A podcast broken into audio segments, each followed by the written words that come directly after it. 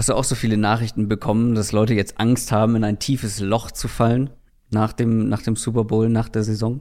Habe ich einige bekommen, ja. Ist ja auch so ein berühmtes oder so ein beliebtes NFL-Meme-Thema äh, am Montag nach dem Super Bowl. So, ja, jetzt ist Offseason, alles schlimm, alles traurig. Ja. ja. Aber wir werden darüber gleich noch sprechen in einer ganz speziellen Rubrik und wir können euch da sämtliche Sorgen nehmen, weil mhm. jetzt geht's eigentlich erst richtig los, wenn man ehrlich ist.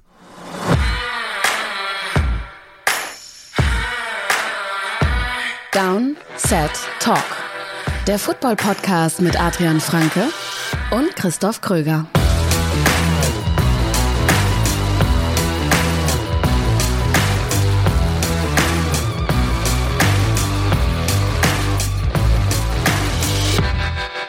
Ihr hört Folge Nummer 201 von Downset Talk. Das ist der offizielle NFL-Podcast von The Zone und Spox mit mir, Christoph Kröger und mit Adrian Franke. Einen wunderschönen guten Tag.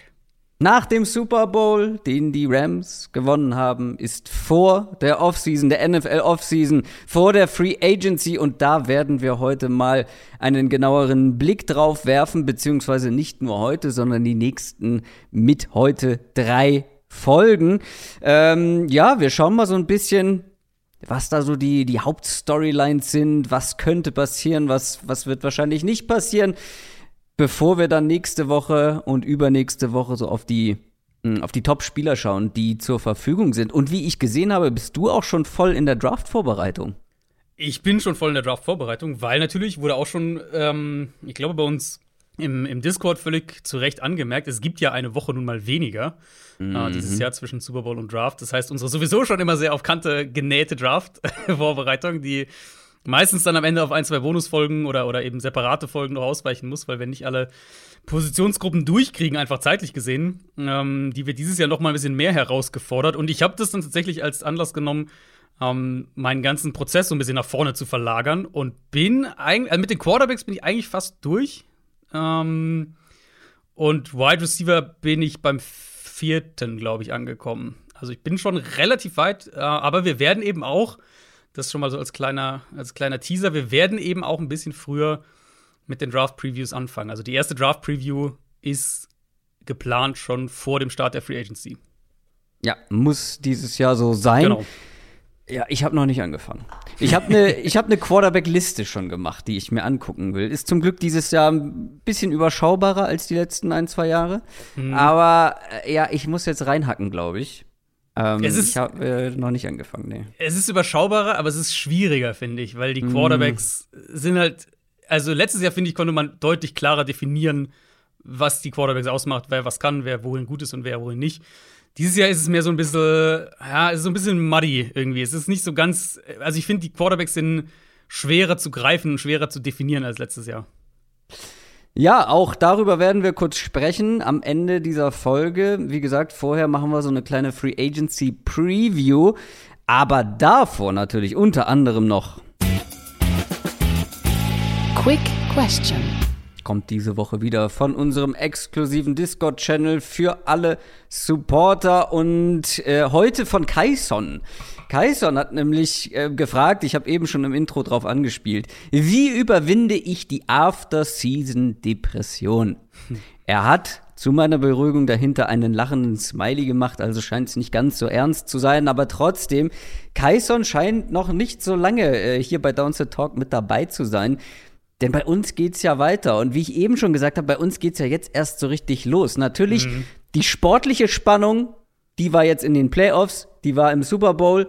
Jetzt geht aber eine ganz andere Spannung los und ähm, ja, eine sehr, sehr aufregende Zeit wieder.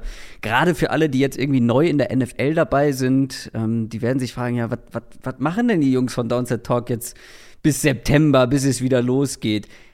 Und ich kann euch sagen, wir haben sehr, sehr viel auf dem Programm und wie du schon gesagt hast, bis zum Draft ist diesmal auch noch eine Woche, ist uns eine Woche geklaut ja. worden. Deswegen ja. äh, müssen wir wirklich alles so ein bisschen ähm, ineinander pressen. Aber äh, ja, also wir haben ja gerade schon so ein bisschen angedeutet, was alles so kommen wird. Vielleicht gibst du da, gibst du da auch noch mal so einen kleinen Überblick, ähm, ja, was wir alles die nächsten Wochen so vorhaben.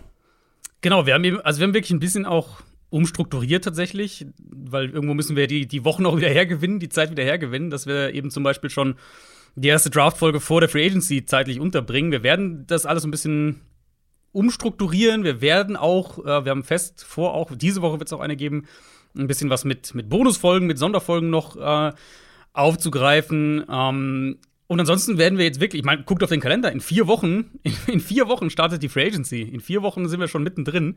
Ähm, ja, vielleicht muss man noch mal für so ein paar NFL-Neulinge oder auch Down to Talk-Neulinge mhm. erklären, warum das überhaupt so spannend ist. Warum diese nächsten Wochen, ja, gerade genau. halt die Zeit bis zum Draft, so spannend ist in der NFL. Genau, es ist halt jetzt wirklich so die Phase, wo Teams sich neu ausrichten und neu gestalten. Eben Free Agency, das, das, das, die Zeit, in der die Verträge dann auslaufen, also alle Spieler, die einen auslaufenden Vertrag haben, ähm, die, die kommen dann auf den Markt quasi offiziell und wechseln dementsprechend dann auch. Trades werden jetzt mit Sicherheit kommen. Wir reden ja gleich ausführlich über äh, vor allem die, die Quarterback-Situation, das Quarterback-Karussell, das passieren könnte.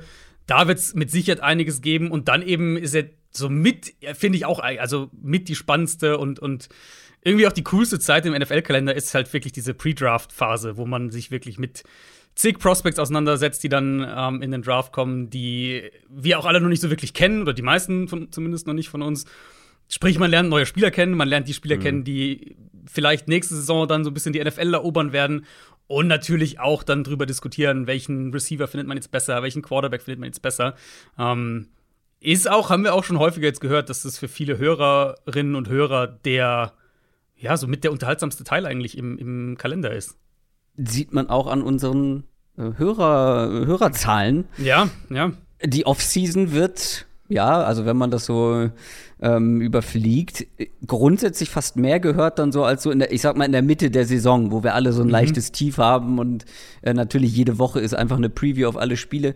So die Off-Season-Phase ist wirklich die, die am beliebtesten, zumindest die, die am meisten gehört wird. Und ja, für mich persönlich auch ganz wichtig dann diese Draft-Vorbereitung, weil seitdem ich die mit dir zusammen mache, habe ich natürlich schon ein sehr konkretes Bild von, von vielen, vielen Spielern, ja die dann in der NFL landen. So und ähm, ich sag mal so, von allen, die vor Downset Talk in die NFL gekommen sind, natürlich kenne ich die Top-Spieler in- und auswendig so, ne? Aber bei, bei manchen, ich nenne es jetzt mal, ähm, ja, so Kaderspieler, also weißt du, so zweite, dritte mhm. Reihe, ähm, die vor Downset Talk in die NFL gekommen sind, da habe ich manchmal gar nicht so ein konkretes Bild. Ähm, mhm. Aber jetzt bei allen, die reingekommen sind, ich meine, über wie viele Spieler sprechen wir? Das sind schon, das sind schon einige aus den ersten Runden, also viele von den, von den wichtigen Spielern ja. dann am Ende im Draft, die dann reinkommen.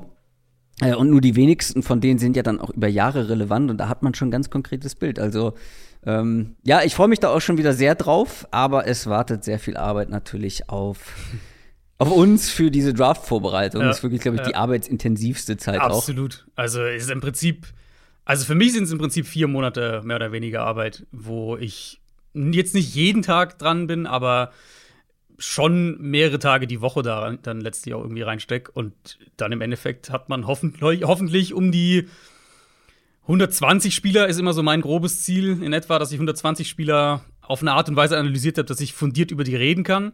Um, ähm, und dann werden wir natürlich unsere Rankings machen und unsere, unseren Mockdraft und all diese Sachen. Und ich werde mein Big Board erstellen. Und es gibt, was ich letztes Jahr auch gemacht hatte, das kam auch ganz gut an. Das habe ich auch fest vor, wieder zu machen dieses Jahr. Um, ähm, so kleine Draft, Draft, so Mini-Draft-Guides gewissermaßen für die einzelnen Positionen, also vor allem halt für, für die offensiven Positionen. Um, ähm, die hatte ich dann für unsere Supporter hochgeladen auf Patreon. Also auch solche Sachen wieder zu machen. Da kann man einfach richtig viele coole Projekte rund um den Draft machen. Wir werden mit Sicherheit auch Jan wieder mit dabei haben, Jan Wegwert, unseren College-Experten. Also da, ähm, ja, da könnt ihr euch wirklich drauf freuen. Wir werden auch eine Sommerpause machen, ähm, mhm. klar. Aber wir machen sie halt nicht in der Phase, wo es vielleicht andere NFL-Podcasts machen. Nämlich eigentlich ja in der, in der spannendsten oder eine der spannendsten Phasen der, der, der NFL-Saison oder des NFL-Kalenders. Ähm, wir werden das halt nach hinten verlegen in eine Zeit, wo dann wirklich sehr wenig rund um die NFL passiert. So zwischen Draft und äh, Start der Training Camps. So da mhm. bekanntermaßen passiert da nicht wirklich viel rund um die NFL-Teams. Das zur Quick Question. Kommen wir zu den News. News aus der NFL. Haben wir nicht viel so eine Woche nach Super Bowl, außer wir können schon mal sagen, wir werden heute kein äh, ja eigentlich gar nicht mehr über den Super Bowl sprechen, zumindest nicht sportlich. Ähm, wer das vermisst, der hat was verpasst, nämlich unsere Downset Short Folge vom Montag, wo du gerade nach Hause gekommen bist von deinem kleinen München-Trip äh, von The Zone und ich gerade wieder aufgestanden war. Äh, da haben wir über den Super Bowl gesprochen, unsere Takeaways. Wir haben natürlich über die Halbzeitshow gesprochen, mussten wir machen nach, nach der vergangenen Donnerstagsfolge. Aber wie gesagt, darüber werden wir nicht mehr sprechen, was wir letzte Woche schon hätten besprechen können, es aber noch nicht offiziell also es war noch nicht offiziell, deswegen haben wir noch ein bisschen gezögert damit, ist, dass die NFL nach Deutschland kommen wird. Äh, man hat, man hat es eigentlich erwartet, jetzt ist es auch offiziell und auch die Städte sind offiziell München und Frankfurt werden es sein. Genau, dieses Konstrukt war halt auch noch nicht ganz klar. Wir wussten eigentlich schon, okay, das wird kommen und es wird wahrscheinlich auch was, jetzt nicht nur eine einjährige Geschichte sein, sondern ein bisschen länger. Es sind jetzt äh, über die nächsten vier Jahre ähm, soll jedes Jahr ein Spiel stattfinden, eben im Wechsel zwischen München und Frankfurt, was für sich betrachtet eigentlich schon eine kleine Überraschung war, weil er eigentlich die Liga immer so, hat es auf mich zumindest gewirkt, relativ klar kommuniziert hat, dass sie eigentlich gern eine Partnerstadt hätte, so für langfristige Planung. Jetzt sind es dann zwei geworden. Mal schauen, wie sich es weiterentwickelt. Äh, und dieses Jahr geht es schon los. Also ich vermute Richtung November, das ist wahrscheinlich ein ganz guter Guess, dass es da Anfang November vielleicht so die Ecke sein wird. In München eben, in der Allianz Arena auch tatsächlich. Also das erste Nicht-Fußballspiel, was dann da stattfinden wird. Die Bayern haben ja auch eine, eine Partnerschaft äh, mit den Kansas City Chiefs. Insofern kann man da auch die Punkte einigermaßen verbinden. Und in Frankfurt wird auch das Stadion jetzt noch ausgebaut werden. Ich glaube auf 60.000 Plätze ähm, bis Ende dieses Jahres. Also wenn die NFL dann dahin kommt, nächstes Jahr wird das Stadion auch noch mal ein bisschen größer sein. Welche Teams kommen, das ist noch offen. Wir wissen, dass die Chiefs, die Patriots und die Bucks und die Panthers sich ähm, bei, diesen, bei dieser Vermarktungsrechtevergabe, dass die sich Rechte für den deutschen Raum gesichert haben innerhalb der NFL. Also das wären vier Teams, die so ein bisschen auf der Hand liegen würden. Ähm, die NFC hat in der kommenden Saison ein Heimspiel mehr als die AFC. Insofern, ich könnte mir gut vorstellen, dass Tampa Bay mit einem Heimspiel nach Deutschland kommt. Ähm, aber das werden wir dann wahrscheinlich im Mai oder so, werden wir das, denke ich, erfahren. Also, du hast gerade November gesagt und, und man überlegt natürlich schon, gibt da auch schon so einige Gerüchte. Und ich sag mal so, mein Geburtstag wäre dieses, dieses Jahr im November ein Sonntag. ich will das nur mal so in den Raum werfen. Also, ähm, liebe NFL, da geht doch was. Das war's aber schon an den News, richtig? Genau, ich meine, Super Bowl haben wir ja schon so ein bisschen abgehakt. Da gibt's noch viel Spekulationen drum, wie es bei so einigen Rams-Verantwortlichen weitergeht. Rams-Spielern mhm. haben wir auch schon drüber mhm. gesprochen. Äh, Odell Beckham eben, die Verletzung hatten wir auch kurz, glaube ich, zumindest thematisiert. Da ist jetzt auch klar, dass es ein Kreuzbandriss ist. Also das wird mhm ihn auch in der kommenden Saison dementsprechend beeinflussen. Also er jetzt mittlerweile einer von mehreren angehenden Free Agent Receivern, die sich da spät in, in der Saison noch schwer verletzt haben. Aber sonst genau, jetzt, jetzt beginnt also diese Zeit der Spekulation und ähm, bereits in zwei Wochen, ja, in zwei Wochen ist die Combine in Indianapolis, also die Scouting Combine. Und das ist so die, äh, die, die Brutstätte für alle Spekulationen so richtig, weil dann sind halt die ganzen Verantwortlichen jetzt dann wieder auf einem Haufen ähm, und normalerweise rund um die Combine kommen oft so Sachen wie Trades, Gerüchte oder Trades, die dann schon so halboffiziell durchsickern. Also da könnte es dann auch auf dem Quarterback-Markt Bewegung geben. Ah, gutes Stichwort, Quarterback-Markt. Auch darüber reden wir jetzt. Free Agency. Ganz genau. Wir machen heute mal so eine kleine Preview. Was könnte in den nächsten Wochen passieren? Welche Teams könnten irgendwie besonders ähm, ja, viel machen, viel Geld um sich schmeißen, wie zum Beispiel, wir erinnern uns an die Patriots letztes Jahr, die da wirklich ordentlich reingebuttert haben. Äh, wir sprechen über ja so ein paar Möglichkeiten der unterschiedlichen Herangehensweise, wie man mit der Free Agency umgeht. Es, umgeht. es gibt ja so die etwas aggressiveren Teams, die konservativeren Teams. Da werfen wir einen Blick drauf und wir sprechen über mögliche Trades, die es geben könnte. Aber wir wollen anfangen mit den Quarterbacks, dem Quarterback-Karussell, weil da schauen viele sehr gespannt drauf, weil ich meine, ich habe auch schon Jahre erlebt, wo man viel erwartet hat in Sachen Quarterback-Karussell und mhm. am Ende gar nicht so viel passiert ist. Auch ja. dieses Jahr könnte wieder einiges passieren. Wir werden mal so ein paar Namen durchgehen, die da im Raum stehen. Und lass uns mal anfangen mit ja, dem, dem größten, mit Abstand größten Namen und ähm, ist auch ganz witzig, dass die, die größten Storylines in der Free Agency Spieler sein könnten, die gar keine Free Agents werden, sondern die noch unter Vertrag stehen. Aaron Rodgers zum Beispiel. Der, ja, das äh, begleitet uns jetzt schon so einige Zeit, einige Off-Seasons in Folge. Ich meine, der Typ ist jetzt zum zweiten Mal MVP geworden, äh, in, in, in Folge, wohlgemerkt. Mhm. Ähm, der hat die Packers auf Platz 1 der NFC geführt, zum zweiten Mal in Folge, dreimal hintereinander die NFC North gewonnen. Und auch das Verhältnis zum Packers Front Offense soll sich verbessert haben, aber ja. es gibt ein großes Aber. Das ist ja alles schön und gut, dass das so gut lief die letzten zwei Jahre und auch das Verhältnis besser geworden ist. Aber letztendlich unterm Strich stehen null Super Bowl-Teilnahmen. Die Packers sind weit über ihrem Cap ähm, aktuell. Also wir sprechen da von 46 Millionen, fast 47 Millionen über dem Cap-Hint statt jetzt. Aaron Rodgers hat nur noch ein Jahr Vertrag, also den jetzt irgendwie zugunsten des Caps umstrukturieren, ohne ihn zu verlängern gilt als sehr unwahrscheinlich. Dazu ist noch Devonte Adams, der zweitwichtigste Spieler in der Offense, Free Agent. Äh, beziehungsweise ist auch, der ist Free Agent, Aaron Rodgers ja nicht, aber der ist Free Agent, also auch bei dem muss man irgendwie gucken. Und Rodgers selbst hat sich jetzt wirklich alle Optionen offen gehalten. Was glaubst du, was da noch passieren könnte? Äh, ja, also vielleicht, also dieses Quarterback-Karussell generell ist dieses Jahr halt besonders spannend, weil der Draft nicht diese Spitzengruppe hat, wie, mhm. wie letztes Jahr und, und wie in einigen der letzten Jahre, nicht mal ansatzweise. Ähm, was eben mögliche Trade-Kandidaten umso interessanter macht, vielleicht auch umso teurer, potenziell gesehen. Und dann eben jetzt vielleicht gerade noch mal nach dieser Saison, in, in der wir doch noch mal so krass den Impact von Quarterbacks, von einem Quarterback-Upgrade auch gesehen haben, ob das jetzt Playoffs sind, ob das Super Bowl natürlich auch ist könnte ich mir schon vorstellen, dass ein, zwei Teams noch mal eine Stufe man kann es jetzt verzweifelter nennen oder aggressiver, wie man will, äh, sein werden, wenn es vielleicht um, um das Wettbieten bei bestimmten Spielern geht. Und bei Rogers, ich finde, also ich stimme dir in, in vielem zu, was du gerade gesagt hast.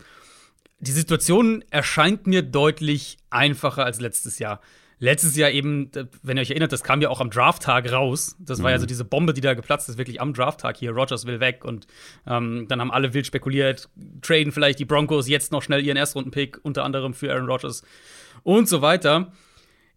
Mit diesen ganzen internen Streitigkeiten eben. Situation war extrem angespannt. Man hatte wirklich den Eindruck, okay, das geht nicht mehr lange gut zwischen Rogers und, und dem Front Office. Ähm, allen voran Brian Gutekunst, dem GM. Ich habe auch den Eindruck, dass diese Baustelle relativ gut geschlossen wurde. Da wurde offensichtlich gut hinter den Kulissen gearbeitet. So wirkt es auf jeden Fall. Rogers hat sich mehrfach positiv dazu geäußert. Und Rogers, ich meine, Rogers ist ein super berechnender Typ. Wenn, der würde das nicht machen, wenn das dann potenziell nach außen noch vielleicht so sein Grund für einen Wechselwunsch wäre, wenn er das vielleicht so verkaufen wollen würde. Ähm, er hat sich aber sehr gezielt mehrfach da positiv geäußert. Auch noch mal, als er den MVP Award entgegengenommen hat, hat er noch mal namentlich auch wirklich erwähnt und gelobt und so weiter und so fort. Deswegen, die Kernfrage für mich ist hier wirklich, wie gut können die Packers Rogers einen, einen All-In-Plan verkaufen, auf den er sich dann einlässt? Und natürlich umgekehrt die Frage, wollen die Packers das überhaupt machen? Also, ne, nochmal zwei, vielleicht drei Jahre mit Rogers All-In. Ich, ich gehe auch davon aus, dass wir dann von einer Vertragsverlängerung sprechen in dem Fall. Dann tradest du wahrscheinlich Jordan Love weg der Pick wäre dann endgültig verloren, gewissermaßen. Ähm, schiebst deine Cap jetzt nochmal in die Zukunft und all, machst all diese Sachen, also öffnest jetzt wirklich nochmal aggressiv ein Titelfenster. Auf die zwei Fragen kommt es in meinen Augen am Ende an. Und, und er hat eine sehr gute Saison gespielt. Ich denke, wenn die Packers entsprechend aggressiv jetzt sind, dann sind sie auch nochmal ein, ein Titelanwärter für die nächsten ein, zwei, vielleicht drei Jahre. Gerade mit Blick auf diese Division. Ähm, wo Detroit ist im Umbruch, Chicago ist im Umbruch, Minnesota wissen wir noch nicht so genau, aber jetzt auch erstmal neuer Headcoach, neuer GM. Also die Situation für, für die Packers, um jetzt noch mal für, ich sage jetzt mal zwei Jahre ein Titelfenster offen zu halten, ist auf jeden Fall da. Auch ohne Cap Space, weil es ist ja schon gut, wenn du Aaron Rodgers äh, mit Aaron Rodgers verlängerst in irgendeiner Form so richtig günstig wird er ja nicht und du brauchst ja dann doch mhm. noch ein bisschen Kohle, um das Team um ihn herum aufzubauen. Na klar, also das, das wäre wirklich dann ein Modell, so denkt an, an New Orleans mit Drew Brees, die das ja über mehrere mhm. Jahre gemacht haben, eben immer, immer wieder Cap jetzt nach vorne geschoben, Verträge umstrukturiert, ein paar, paar Void Years hinten dran gepackt, dass man, dass man den Cap nach hinten schieben kann, wenn, selbst wenn der Spieler dann gar nicht mehr im Team ist und all diese Sachen das geht schon für einen gewissen Zeitraum. Also man kann das schon mhm. für zwei, drei Jahre so künstlich am Leben halten. Auch jetzt ein Team wie, wie Green Bay, das jetzt im Moment deutlich drüber ist, aber wenn die jetzt sagen wir mal, ne, die Situation wäre so mit Rogers verlängern, was passieren würde, denke ich. Wenn er bleibt, dann denke ich, wird er einen neuen Vertrag unterschreiben. Dann wäre der Cap-Hit dieses Jahr von Rogers mit Sicherheit sehr gering. Und mm. die Struktur wäre dann irgendwie so, dass er, dass er, dass er dann nächstes Jahr hochgeht und dann vielleicht äh, in, in, im Jahr drauf, wenn, er, wenn sein Vertrag schon ausgelaufen ist, dann sind noch ein paar Jahre hinten dran geklatscht, die dann halt den Cap noch mal zusätzlich belasten. Also so ähnlich wie das, ähm, was wir bei Breeze gesehen haben. Was ich definitiv auffällig finde, wenn wir schon bei den, bei den Vertragsgeschichten sind, dass hier schon Zahlen an die Öffentlichkeit kommen. Da kam das Gerücht am Wochenende vor dem Super Bowl über Ian Rappaport, also auch nicht irgendwen, dass die Packers bereit sind, Rogers eine Vertragsverlängerung zu geben, ihn zum bestbezahlten Quarterback der Liga zu machen, 45 Millionen pro Jahr über zwei Jahre. Ähm, und die offensichtliche Frage ist ja hier, wie kommt diese Information an Rappaport? Weil Rogers hat kein Interesse dran, dass, dass ähm, wenn, wenn, wenn alle Fans davon ausgehen, dass die Packers ihm einen sehr guten Deal irgendwie anbieten und er dann trotzdem geht, dann sieht er ja nicht unbedingt gut aus. Mhm. Die Packers hätten einen deutlich größeren Nutzen davon, weil sie dann eben so ne, mehr, mehr oder weniger sagen können: Ja, schaut her, wir haben es versucht, an uns lag es nicht, so ein bisschen überspitzt gesagt. Und interessant ist es vor allem, weil Green Bay an sich eine Franchise ist, die nicht viel an die Medien liegt. Also da kommt selten sowas, vor allem so klar dann durch. Ähm, Schäfter hat dann auch noch berichtet, Adam Schäfter, dass sie wirklich hier Packers sind bereit, all in mit Rogers zu gehen. Und wenn so viel an, an Rappaport und Schäfter durchsickert von so einer Franchise, dann gehen bei mir so ein bisschen die Alarmglocken an. Ähm, also vielleicht ist das der Versuch von den Packers so ein bisschen öffentlich den Druck zu erhöhen. Vielleicht sehen sie die Situation auch so ein bisschen in der Sackgasse, versuchen irgendwie Rogers so einen letzten Push zu geben. Ich weiß es nicht, aber das fand ich in der Situation für die Franchise, ähm, fand ich das auf jeden Fall auffällig. Ja, ähm, du hast ja eigentlich die, die richtige Frage eingangs schon gestellt. Wollen die Packers das überhaupt? Und die andere Frage halt, will Rogers das? Weil für mhm. Rogers, also der muss sich ja überlegen, oder wie du auch schon gesagt hast, die Packers müssen ein, ihm ein Modell präsentieren, mit dem sie ihm zeigen können, okay, so wären wir ein Titelkandidat. So sind wir im Win-Now-Modus. Weil darauf kommt es natürlich jetzt für ihn zum jetzigen ja. Zeitpunkt seiner Karriere an. Und ich finde, gerade halt so ähm, Szenarien, die es jetzt in der jüngeren Vergangenheit gab. Also Tom Brady wechselt das Team und gewinnt mhm. den Super Bowl. Matthew Stafford wechselt das Team und gewinnt den Super Bowl. Ja, ja. Sowas könnte natürlich so eine Entscheidung auch beeinflussen, vor allem wenn wir, also wir dürfen nicht vergessen, wie unzufrieden Rogers war mit den Packers, mhm. wie wenig auf seine Wünsche eingegangen wurde. Also ähm, klar, diese die Playmaker-Geschichte, zweiter Receiver und so weiter, dass dann halt ne, in der ersten Runde ein junger Quarterback geholt wird, dass man einen Running Back früh draftet, ein Fullback beziehungsweise Tight End relativ früh draft, früh draftet, so mhm. ist es mhm. richtig. Ähm, diese ganzen Geschichten, also das ist ja, wie ich schon gesagt habe, alles schön und gut, dass jetzt irgendwie das Verhältnis besser sein soll, aber das Vertrauen ist bestimmt auch irgendwo nachhaltig angeknackst. Und dann ist halt die Frage, wie sehr vertraust du dem Plan, der dir vorgelegt wird? Da muss man halt gucken, oder ne, ehrlich gesagt, eine ne, ne, ne Frage, die sich auch an Aaron Rodgers stellen muss, ist, wo habe ich denn eine größere Chance? als bei den Packers, weil das ist ja jetzt auch nicht, genau. das ist ja auch nicht mal so easy, weil vor allem, wenn wir jetzt Brady und Stafford habe ich eben als Beispiel genannt, wenn wir da mal gucken, wo die hingegangen sind und vor allem zu welchen Coaches die auch zum Beispiel gegangen sind. Beide erwiesenermaßen richtig, richtig gute Coaches. Ja, wo findet man denn jetzt zum einen mhm. das Team, das ja von das auf den ersten Blick besser aussieht oder, oder chancenreicher aussieht, ähm, was den Super Bowl angeht, und gleichzeitig dann auch noch ein Coach mit dabei ist, der besser ist als Matt LaFleur. Ich glaube, da gibt es aktuell nicht, weil nicht ja. so wahnsinnig viele. Ich habe noch ein paar, ich habe ein paar Ideen, ein paar Teams, ja, die in Frage kommen ja. könnte, aber das ist ja so eine grundsätzliche Frage. Wo habe ich überhaupt mehr Chancen, als bei den Packers den Super Bowl zu gewinnen? Und es fängt schon so ein bisschen für mich damit an, da haben wir, haben wir, glaube ich, auch, haben wir letzte Folge, glaube ich, kurz auch drüber gesprochen, diese aktuell diese Diskrepanz zwischen AFC und NFC, was, was die Quarterback-Qualität vor allem angeht. Also in der AFC sind ja deutlich mehr Top-Quarterbacks als in der NFC im Moment. Ähm, ja. das, damit fängt es schon ein bisschen an. Und, und da wäre die erste Frage: Traden die Packers ihn überhaupt innerhalb der NFC? Und wenn die Antwort darauf Nein ist, dann wäre es schon so die Überlegung: Okay, willst du wirklich in die AFC gehen, wo der hm. Weg in den Super Bowl wahrscheinlich deutlich schwieriger sein wird als ja. in der NFC? Ja, guter Punkt. Und in der NFC gibt es dann auch nicht so viele Teams, die da jetzt eben genau diese beiden Kriterien, die ich gerade genannt habe, ähm, erfüllen. Also dieses Team, was nahezu ready ist, mit noch ein paar äh, Veränderungen und halt der Coach, dem du das auch zutraust, so ein, so ein Team dann halt mhm. in den Super Bowl zu führen. Aber auf der anderen Seite auch noch ein Thema, du hast es auch eben gerade schon kurz angeschnitten, aber das müsste man, finde ich, auch noch mal äh, thematisieren. Der Jordan, Jordan Love ist halt da. So, Jordan Love ist, glaube ich, hier ein ja. entscheidender Faktor, weil die Packers haben für ihn einen First-Round-Pick investiert. Und dann ist es natürlich auch irgendwo eine Frage des Stolzes vom, vom GM, weil wenn man jetzt mit Aaron Rodgers verlängert, du hast es gesagt, dann müsste man Love wegtraden, weil wenn jetzt Rodgers noch zwei Jahre dann, dann bei den Packers ist, dann ist der Rookie-Vertrag ja. von Jordan Love ist er dann schon durch in zwei Jahren? Ich glaube, ja, oder? Also, äh, also sie könnten natürlich die 50 Option. Ja, ohne die 50 ziehen, Option müsste aber, er dann aber. Genau, er ist jetzt, äh, genau, ist jetzt zwei Jahre da. Ja, ähm, genau. genau. Ähm, und das ist halt die Frage. Also, wenn du mit Rogers verlängerst, musst du Jordan Love traden. Wenn du Rogers tradest, musst du von Jordan Love überzeugt sein. Also, echt gar nicht so unwichtig, der Jordan Love-Faktor hier, oder? Ja, ich meine, da haben wir auch letztes Jahr eigentlich schon drüber spekuliert gehabt, als die Gerüchte um, um Rogers damals aufkamen. Ähm, wie weit sehen die Packers Jordan Love? Und jetzt haben wir ihn ja einmal im Spiel gehabt. Das war überschaubar, glaube ich, bestenfalls überschaubar. Ja. Ähm, sie, sie, ich denke, sie sollten ihn intern relativ oder einigermaßen gut einschätzen können mittlerweile, weil sie sehen ihn ja zwei Jahre jetzt in der täglichen Arbeit, sie sehen ihn im Training. Ähm, sie haben auch jetzt mal ein Spiel mit ihm gehabt. Preseason hat er jetzt dann auch mal gespielt, nachdem das ja im ersten Jahr nicht der Fall war. Also so ein einigermaßen konkretes Bild müsste da sein. Und jetzt, das ist jetzt spekulativ, aber ich habe jetzt nicht den Eindruck, dass in Green Bay das Gefühl ist, ja, wenn Rogers geht, dann haben wir ja Jordan Love, da sind wir gut aufgestellt. Also den Eindruck habe ich nicht. Ich glaube schon, dass da mehr, mehr Skepsis noch ist, was, was Love angeht. Ja, und warum solltest du ihn, äh, warum solltest du Rogers traden, wenn du kein Vertrauen in Jordan Love hast? Also.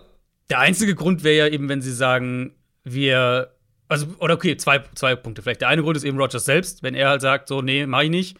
Mhm. Und es gab ja dieses, was man gehört hat, es gab diese, äh, dieses Versprechen letztes Jahr, dass sie ihm gesagt haben, hey, nach der Saison setzen wir uns wieder zusammen und gucken und, und würden ihm einen Trade ermöglichen, wenn der für beide Seiten funktioniert. Das war ja so ein bisschen das, was letztes Jahr berichtet wurde.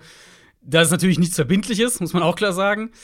Aber das wäre halt natürlich ein Punkt, wenn Rogers sagt, ich will nicht mehr, ich will weg. Und der andere Punkt ist eben, das, worüber wir jetzt gesprochen haben, wollen sie dieses All-In für nochmal zwei, diesen Saints-Weg, wollen sie den gehen oder halt nicht? Und ich tendiere schon auch dazu zu sagen, das ist der Weg, den die Packers gehen wollen.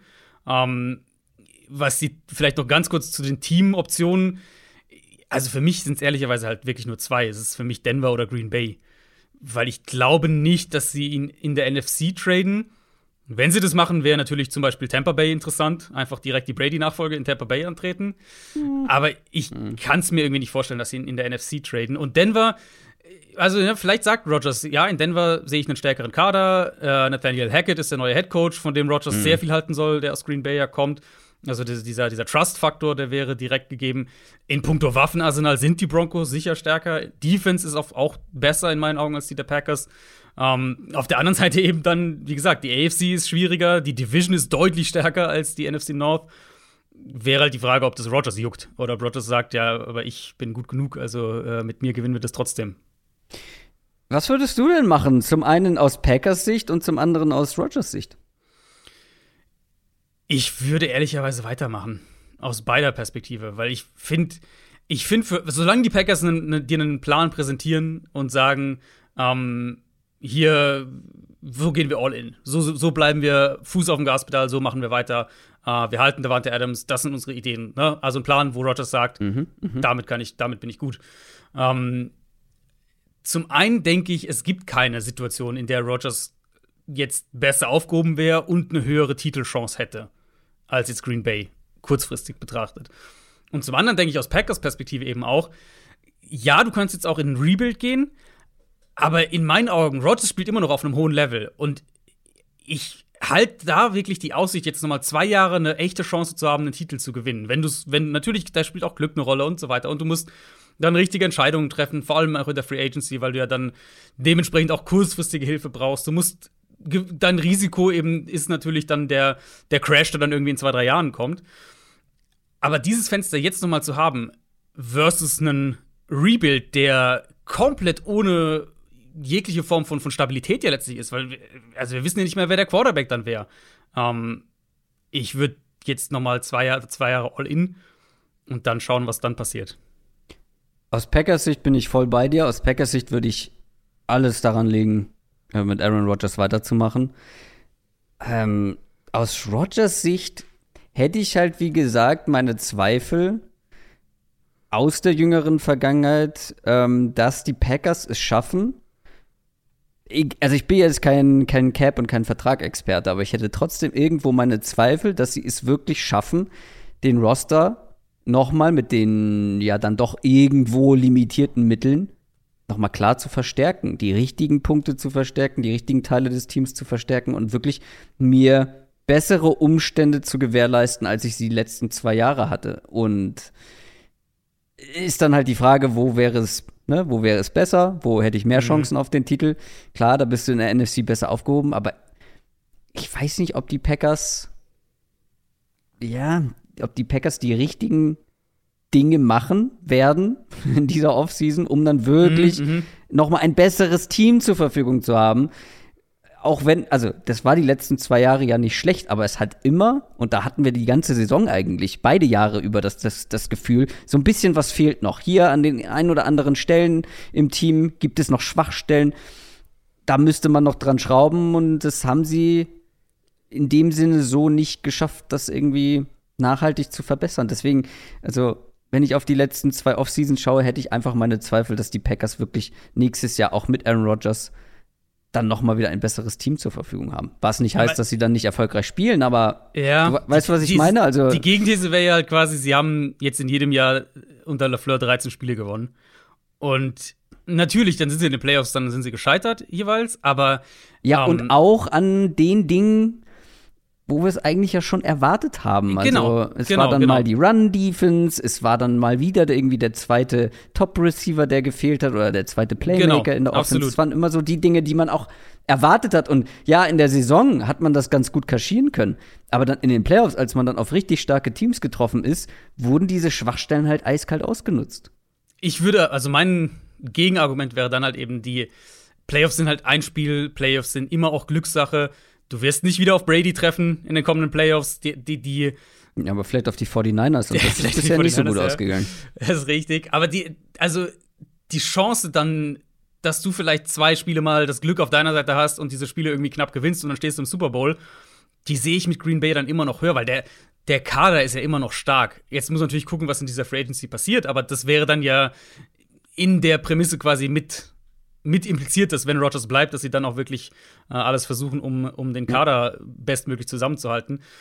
Und da, also aus Rogers Perspektive sehe ich halt keine bessere Option. Das, das ist, darauf komme ich immer wieder ja. zurück. Ich, ja. Das ist immer so mein, mein, mein Punkt dann. Und klar, Packers, ich, ich meine, wir haben sie oft kritisiert, wir haben sie für ihre Drafts kritisiert, wir haben sie für ihre, ähm, für teilweise auch für ihre Free Agencies kritisiert und mhm. einiges davon hat sich dann auch als, als wahr, ähm, im Endeffekt als wahr herausgestellt ich glaube trotzdem, dass aus, aus Rogers Sicht du eher in die, in die Richtung tendierst zu sagen, wo habe ich's, wo sehe ich eine bessere Chance? Wo ist eine realistischere Chance? Also, nicht falsch verstehen, ich tendiere auch absolut dazu und in meinen Augen wäre das auch wahrscheinlich für beide Seiten das Best-Case-Szenario, wenn Rogers bei den Packers bleibt. Aber wie gesagt, ich habe halt einfach meine Zweifel an der Rosterplanung des Front Office mhm. und das finde ich auch zum Teil ja gerechtfertigt, wenn wir uns ja, die ja. vergangenen Jahre anschauen. Noch was zu Rogers oder wollen wir mit dem nächsten großen Namen weitermachen? Äh, ich denke, wir können weitermachen. Vielleicht zum, zum Abschluss noch. Rogers hatte gesagt, er will sich ja, ähm, er will vor der Free Agency und so weiter, will er sich ja entschieden haben. Also die Hoffnung auf jeden Fall für Packers-Fans und vielleicht für Broncos-Fans ist, dass das sich nicht so lang hinziehen wird wie letztes Jahr. Russell Wilson ist noch so ein Name, der, ein großer Name, der die Offseason in gewisser Weise prägen könnte. Was passiert mit Russell Wilson? Auch der hat noch Vertrag. Es gibt schon jahrelang jetzt Trade-Gerüchte, ähm, mhm. eigentlich in jeder Offseason. Jetzt ist der große Unterschied, dass man wirklich eine miserable Saison hinter sich hat äh, bei den Seahawks. Die Frage, die sich mir direkt am Anfang stellt, ist, was will Russell Wilson in Seattle jetzt erreichen? Was, was, was ist die Perspektive? Das Team ist nicht mehr so im Win-Now-Fenster wie vielleicht vor ein paar Jahren noch. Ähm, er ist 33 Jahre alt. Die, Ka die Karriere wird jetzt auch nicht mehr ewig dauern. Ist es vielleicht Zeit für einen Neuanfang für eigentlich alle Beteiligten? Ja, darauf komme ich ja auch immer wieder zurück. Ich habe also vor fünf Wochen war ich mir noch eigentlich ziemlich sicher, dass es am, dass es hier dem Ende entgegengeht zwischen mhm. Wilson und den Seahawks. Aber irgendwie, ja, ich weiß nicht, wie es dir geht. Ich, es ja, fühlt sich, ja. finde ich, nicht mehr so an.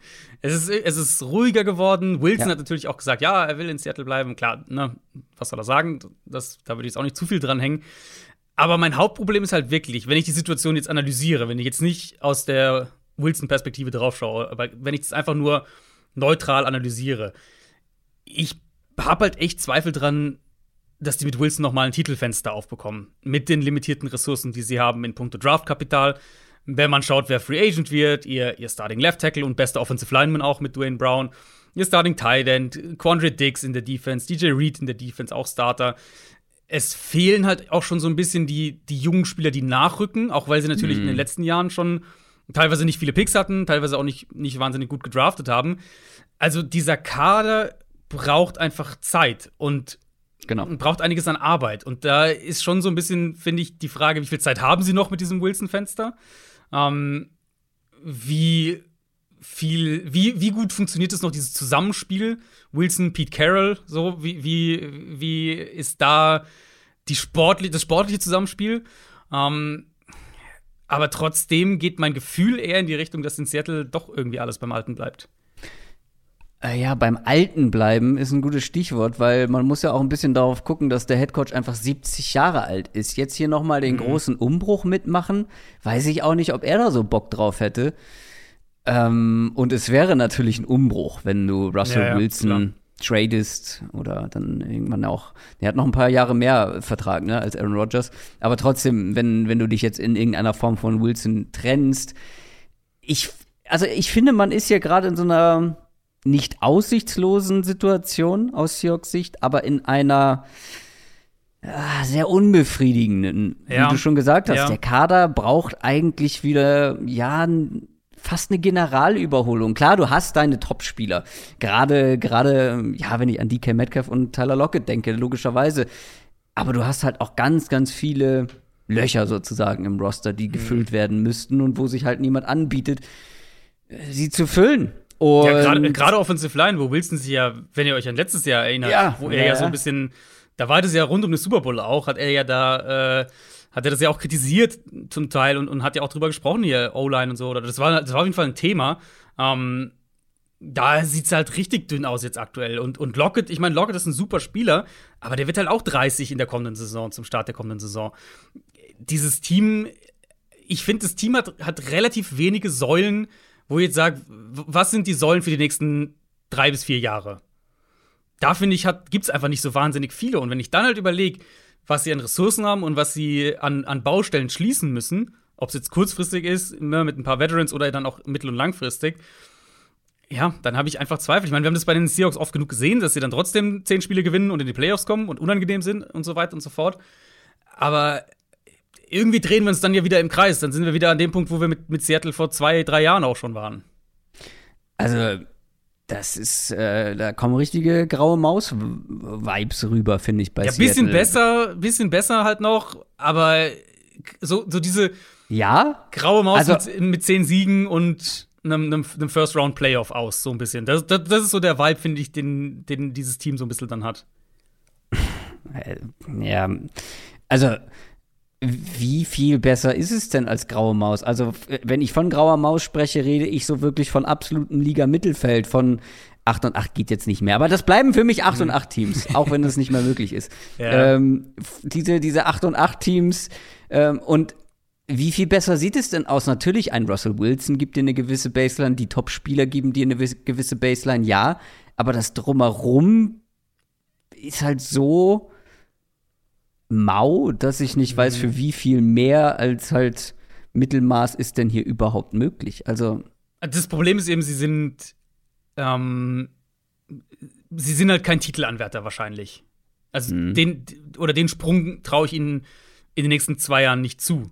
Sie sind auch kein äh, Top-5-Pick-Anwärter. Genau. Und wo, wo, kommen wir dann hin? Äh, genau, ja, es ist genau richtig. Also es ist halt, und ich denke, mit einem fitten Russell Wilson können sie zehn Spiele gewinnen, können Playoffs spielen, zumindest mal als Wildcard. Das, das sehe ich schon, das traue ich ihnen immer zu. Ähm, aber es ändert ja nur bedingt was an der Prognose. Also dann hast du halt, sagen wir, du gehst halt, gewinnst zehn Spiele statt acht und hast halt dann ein Playoff-Spiel. Ja, genau. Okay, ja, ne, ist besser als kein Playoff-Spiel, nicht falsch verstehen. Aber die Big-Picture-Prognose, wo das Team hingeht, da kommt man halt wieder an den gleichen Punkt. Und an dem Punkt waren wir halt eigentlich auch schon vor zwei, drei Jahren, dass man sich gefragt hat, was ist die langfristige Vision für das Team? Wo, was bauen sie auf? Was wollen sie aufbauen? Dann traden sie ihre ganzen Picks für, für Jamal Adams weg. Ähm, dann kriegst du Rust Wilson, der unzufrieden ist und die O-Line ist nicht gut und mhm. ja, und irgendwie sind wir halt wieder an dem gleichen Punkt. Also wir sind ja wirklich wieder an dem gleichen Punkt.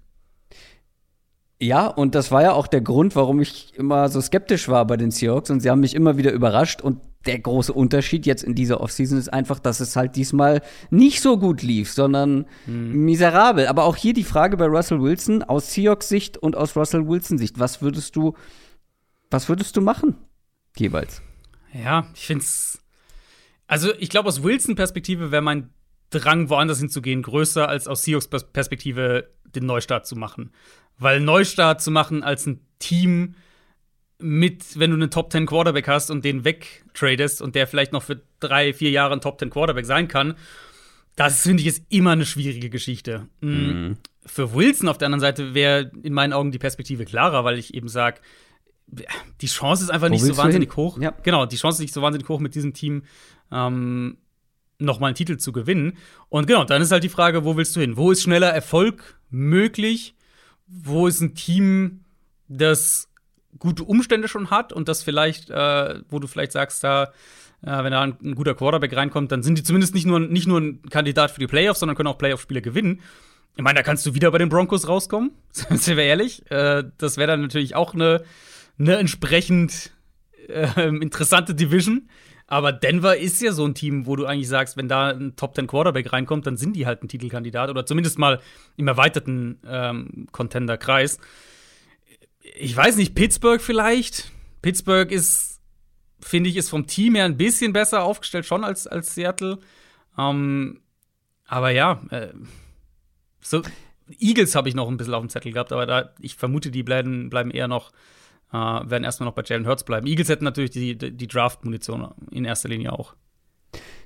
Ich hätte hier noch ein paar andere Teams weiter vorne. Wir sprechen später noch mal über eins, ähm, weil wir sprechen ja auch noch später über Teams, die die Free Agency prägen könnten. Das will ich mir mal noch so ein bisschen aufsparen. Zumindest habe ich ein Team, wo ich sage, okay, da ist ein ein gewisses Grundgerüst vorhanden, da ist Cap Space vorhanden und wenn du jetzt mal aggressiv bist und dir eben zum Beispiel einen Russell Wilson holst, dann kannst du ganz weit vorne mitspielen. Ich habe ja vor Jahren mal gesagt, ich will Russell Wilson in New York sehen. Ähm. Als das so rauskam mit seiner Frau, ähm, die auch im Showbusiness mhm, tätig mhm, ist, Seattle ist da einfach nicht der, der allerbeste Spot für New York natürlich. Dafür umso mehr. Jetzt mit Brian Dable bei den Giants, die offensiven Waffen sind da. Problem hier, das musst du Capspace technisch erstmal so hinbekommen. Aber auch ein Team, wo ich sage, ah, das wäre schon, wär schon irgendwo äh, interessant. Aber es gibt ein paar andere auch noch. Also Steelers hast du schon genannt. Ähm, ähm, ich, also, ich bin sehr gespannt, was die, was die Browns auf Quarterback so vorhaben, mm, äh, weil ja. das ist ein sehr aggressives Team und äh, auch da sprechen wir später noch mal drüber. Hier Thema Copycat League. Äh, man hat jetzt gesehen, wie man wie man den Super Bowl auch gewinnen kann, so wie es die Rams nämlich gemacht haben, ultra aggressiv sein und alles auf das kommende Jahr setzen. Und da bin ich mal gespannt, welche Teams dann nacheifern werden, denn wir kennen es aus der Vergangenheit in der NFL. Wenn etwas Erfolg hat, werden versuchen, das andere, äh, werden es andere versuchen nachzumachen. Mhm. Und ich glaube schon, dass es ein, zwei Teams gibt, die sehr aggressiv sein werden in dieser Free Agency. Und mit dieser Aggressivität ist natürlich dann auch gemeint, ja, mal bei einem Russell Wilson anzuklopfen und zu sagen, hier, ähm, wie sieht's aus? Also die Perspektive bei uns ist doch deutlich besser als in Seattle. Ja, ja, also Cleveland ist für mich eine, eine relativ große Wildcard, muss ich sagen. Mhm, ich, mhm, für Gefühl für mich ist immer noch eher so, die werden noch ein Jahr Mayfield machen und dann mal und dann vielleicht weiterschauen. Hm. Aber klar, äh, die sind natürlich ein Kandidat. Wenn ich mal noch reinwerfen würde, wir kommen ja eh gleich als nächstes auf sie zu sprechen, sind die Colts. Ähm, ja, ja, dass du da noch nicht, dass, dass du mir diese, diesen äh, Teaser kaputt machst, das ist wirklich, da hast du aber nicht aufgepasst. äh, ja, wir können, also meiner Seite aus können wir auch eigentlich direkt übergehen. Ich weiß nicht, hattest du noch was zu Wilson? Sonst, sonst äh äh, nee, ich wollte eigentlich später noch ausführlich über die Colts sprechen, aber du hast vollkommen recht, wir haben Carson Wentz hier als, als nächsten ja. Kandidaten in unserer Liste Liste stehen, aber wenn ich ein Team nenne, was ein gutes Grundgerüst hat und wo ich mir mehr Aggressivität in der Offseason mm. wünsche, wer kann das sein? Natürlich sind es die Colts. Und ähm, äh, bevor jetzt Colts-Fans wieder die Augen verdrehen, gar nicht, überhaupt nicht negativ gemeint. Wie gesagt, lass uns später noch über, über das sprechen, was ich von den Colts gerne sehen wollen würde. Lass uns zuerst über Carson mhm. Wentz sprechen. Der ist erst ein Jahr bei den Colts, aber sind die Colts schon wieder auf Quarterback-Suche? Man hat so ein paar ja. Kommentare nach ja. der Saison vernehmen können, wo man gedacht hat, ah, das sieht nicht so gut aus äh, zum Thema Carson Wentz und zu mhm. seiner Zukunft in Indianapolis. Aber das ist halt kein Team, was normalerweise besonders aggressiv vorgeht, weil sonst würde ich halt dafür plädieren, ja, auf Quarterback auch mal richtig ja. aggressiv zu sein und wirklich dann auch mal je nachdem, was bei Rogers und den Packers, wenn da noch was vorfällt, da echt wirklich ähm, ja, irgendwie wachsam zu sein und zu sagen, wenn es da, wenn es da kriselt, dann sind wir da. Oder bei Russell Wilson natürlich. Oder gleich kommen wir ja auch noch zu einem Quarterback, wo man zumindest mal anklopfen könnte.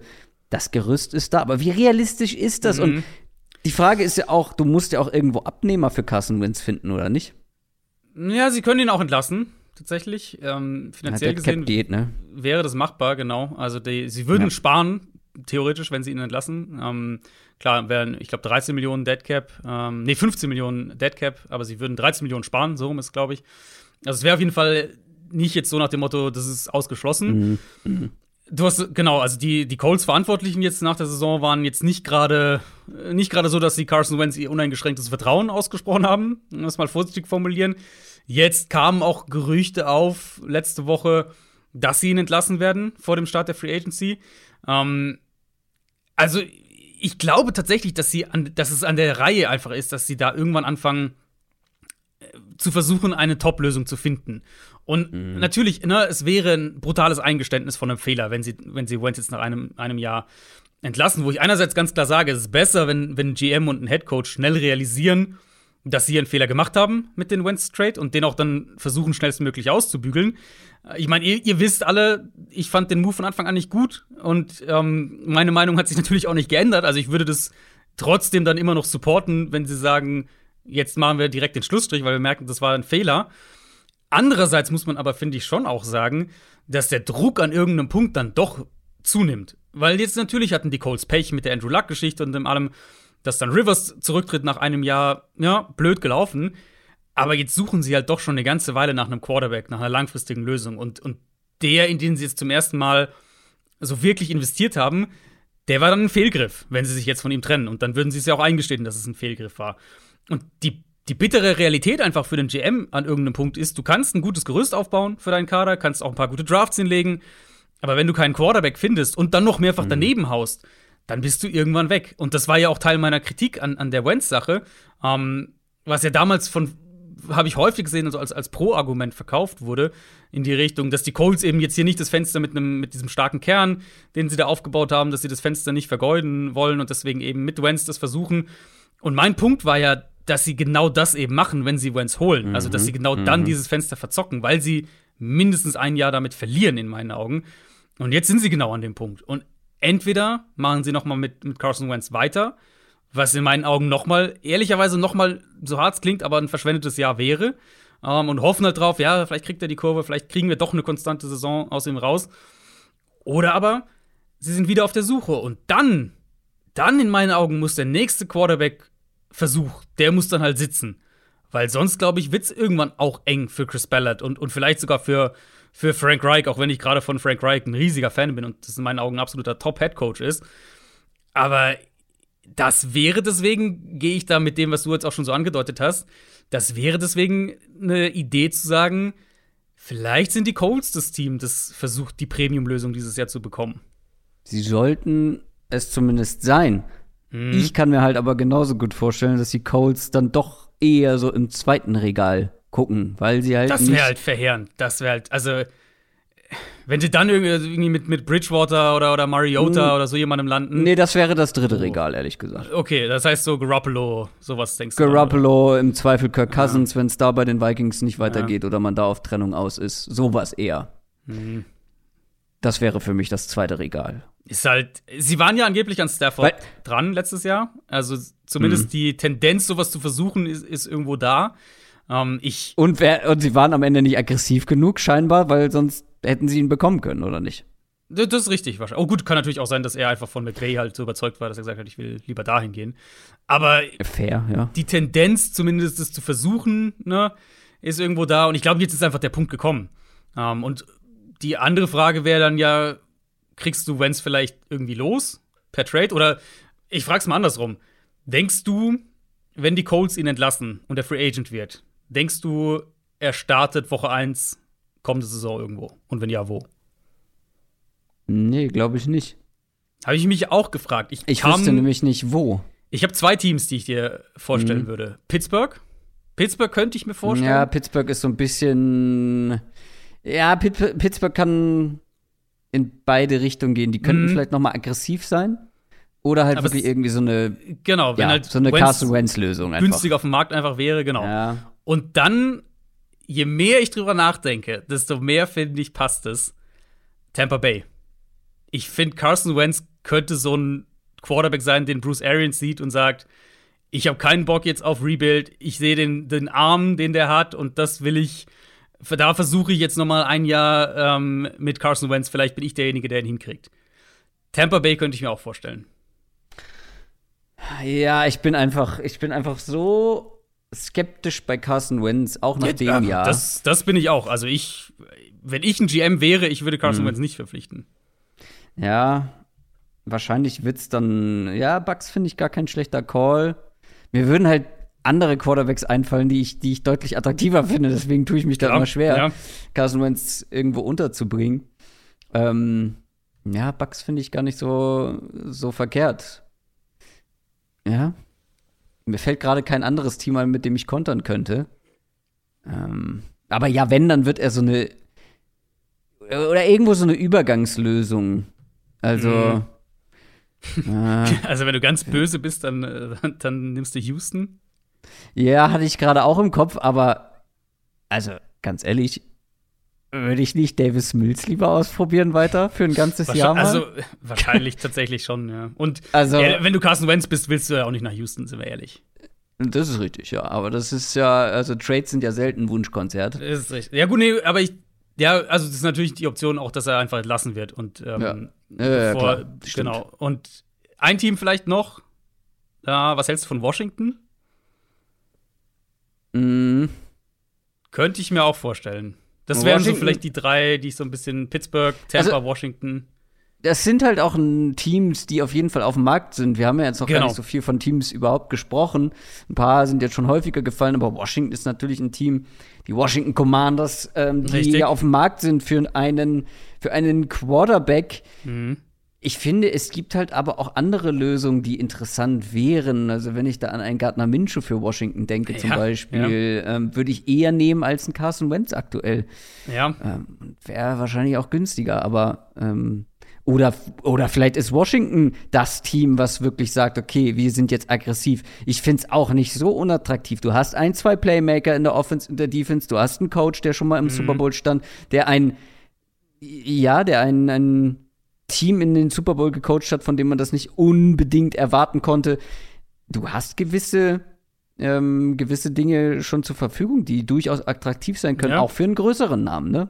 Sind ja auch schon im Gespräch. Äh, wir kommen noch zu ihm, aber Jimmy Garoppolo soll da ja ein Name sein, der in Washington kursiert. Ähm, ja. äh, lass uns vielleicht mal Wentz erst abschließen. Also, was ist dein Gefühl? Ja. Denkst du, er bleibt? Denkst du, er geht? Und wenn er geht, was denkst du, wo landet er am Ende? Ob jetzt per Trade oder entlassen und als, als Free Agent? Ich tue mich ganz schwer bei Carson Wentz, die persönliche, habe ich ja eben schon gesagt, die persönliche Meinung oder die persönliche Herangehensweise von einer Prediction zu trennen. Mhm. Ich finde es nämlich nicht ausgeschlossen, dass er bleibt noch für ein weiteres Jahr. Ja, kann. Also ausschließen Also- auf keinen Fall. Es kann, wenn es für die Colts wieder blöd läuft und sie sind so halb aggressiv, ja, sie hätten Interesse an einem der Top-Namen, aber wollen dann nicht so viel investieren, wie die Teams haben wollen, äh, dann bleiben sie am Ende auf Carson Wentz sitzen.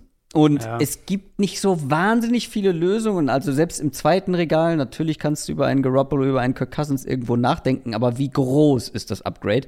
Ich finde schon, dass es ein Upgrade gibt ähm, und das ein Upgrade wäre, aber wie groß ist das, um dann ja einen gewissen Preis zu bezahlen? Wobei du ja dann auch gleichzeitig noch einen Preis bezahlen musst, wenn du für Wentz keinen Abnehmer findest. Also Ja. ich sehe ein Szenario, wo Colts, wo die Colts weiterhin noch ein Jahr bei, bei Wentz bleiben. Ich hoffe aber, dass es anders kommen wird und er am Ende, ich sag mal, gecuttet wird und dann ja bei einem der von dir genannten Teams unterkommt. Ich denke, sie werden sich nicht noch mal ein Jahr an ihn binden wollen, weil das muss man ja auch sagen. Das ist ja auch, also ist ja auch ein Risiko, dann den, den Ist-Zustand einfach, einfach zu behalten, wenn du sagst, wir bleiben jetzt noch ein Jahr bei, bei Carson Wentz und das geht auch noch schief und wir gewinnen wieder acht Spiele oder neun Spiele und verpassen aber die Playoffs. Ähm, wer weiß, ob dann irgendwann Chris Ballard weg ist. Ne? Also da ist ja schon auch ein Risiko mit dran, wenn du einfach sagst, wir machen so weiter.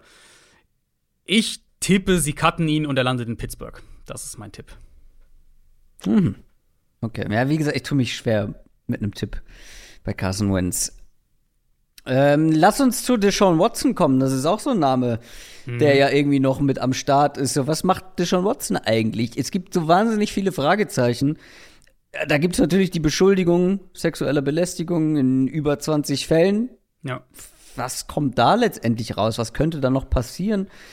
Ähm, wie, ja, wie available wird er sein für ein Team, was dann vielleicht einen gewissen Preis bezahlt? Einen Preis, der nach wie vor sehr hoch sein wird. Zumindest wollen die Texans scheinbar nach wie vor einen sehr hohen Preis bekommen, bevor sie ihn traden. Und Ja.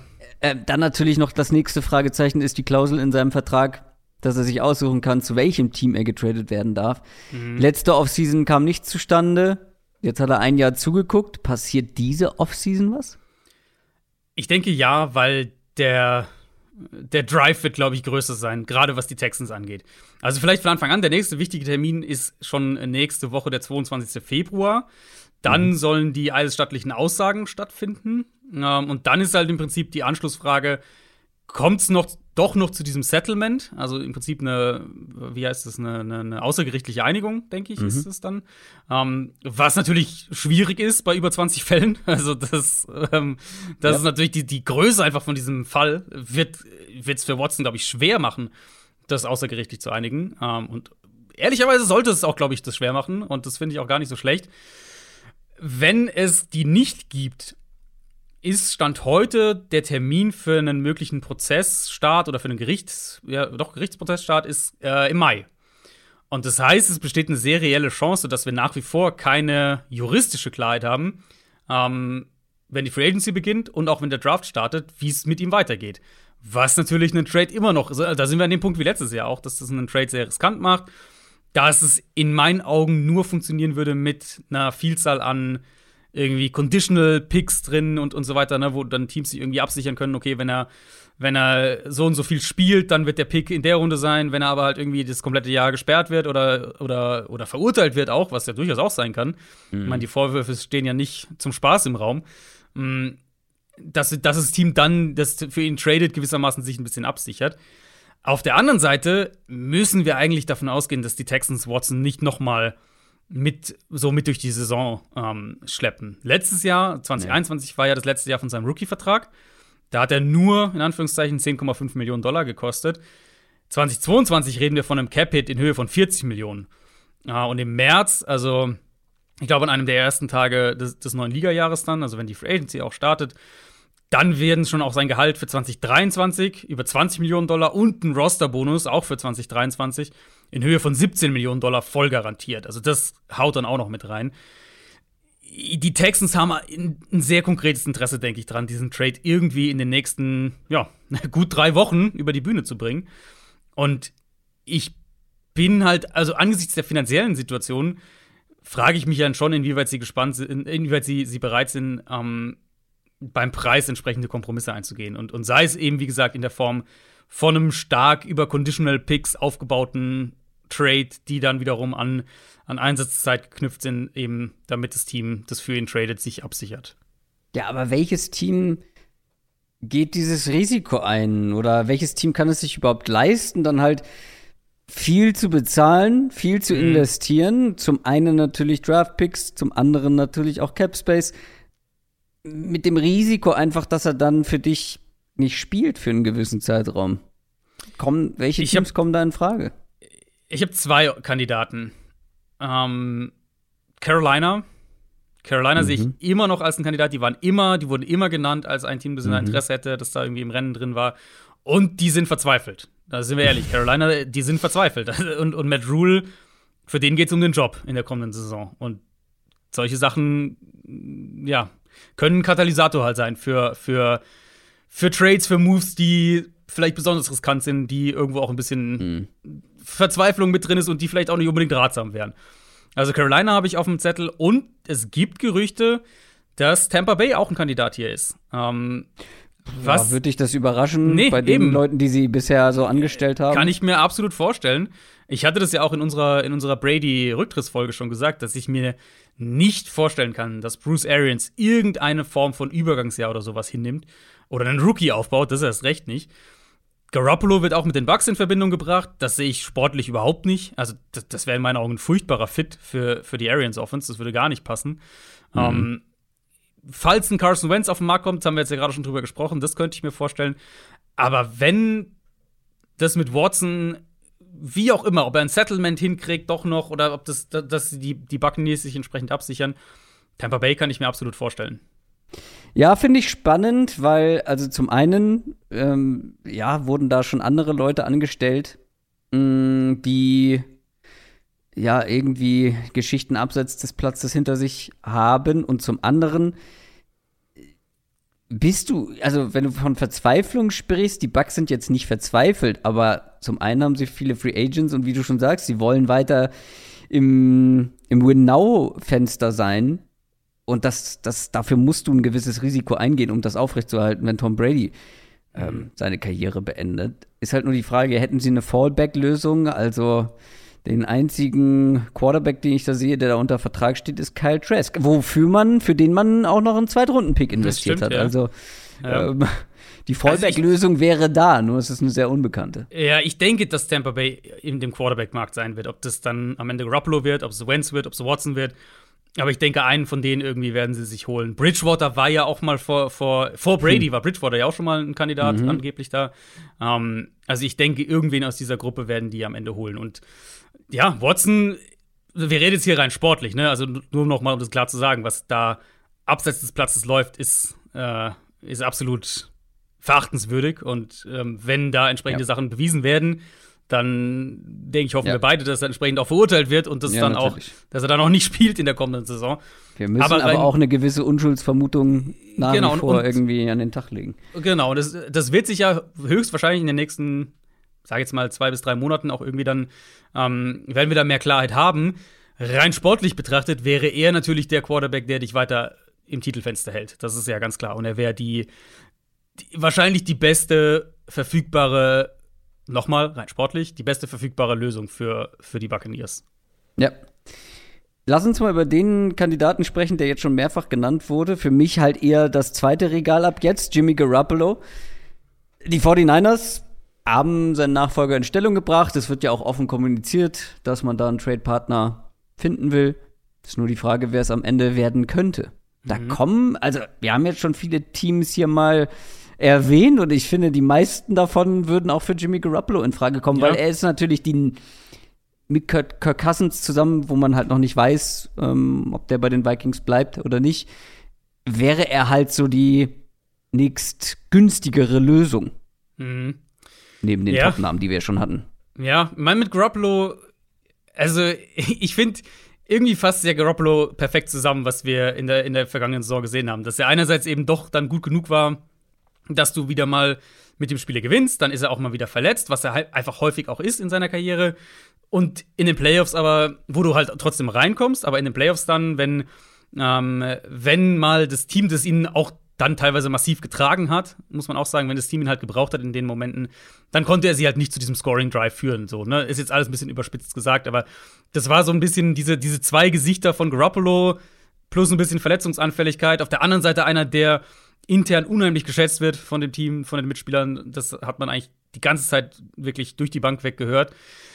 Ich fand, die Saison hat Garoppolo perfekt zusammengefasst. Und letztlich ist es ja auch der Grund dafür, dass sie so viel in Trey Lance investiert haben und, und die Hoffnung da eben haben, dass er ein Top Ten Quarterback eben werden kann, der das Team dann auch mal trägt, wenn es nötig wird. Ich meine, wir haben letzten Offseason, letzte Offseason haben wir schon viel drüber gesprochen. Ähm, letztlich äh, im Prinzip alles ein Jahr auf Eis gelegt.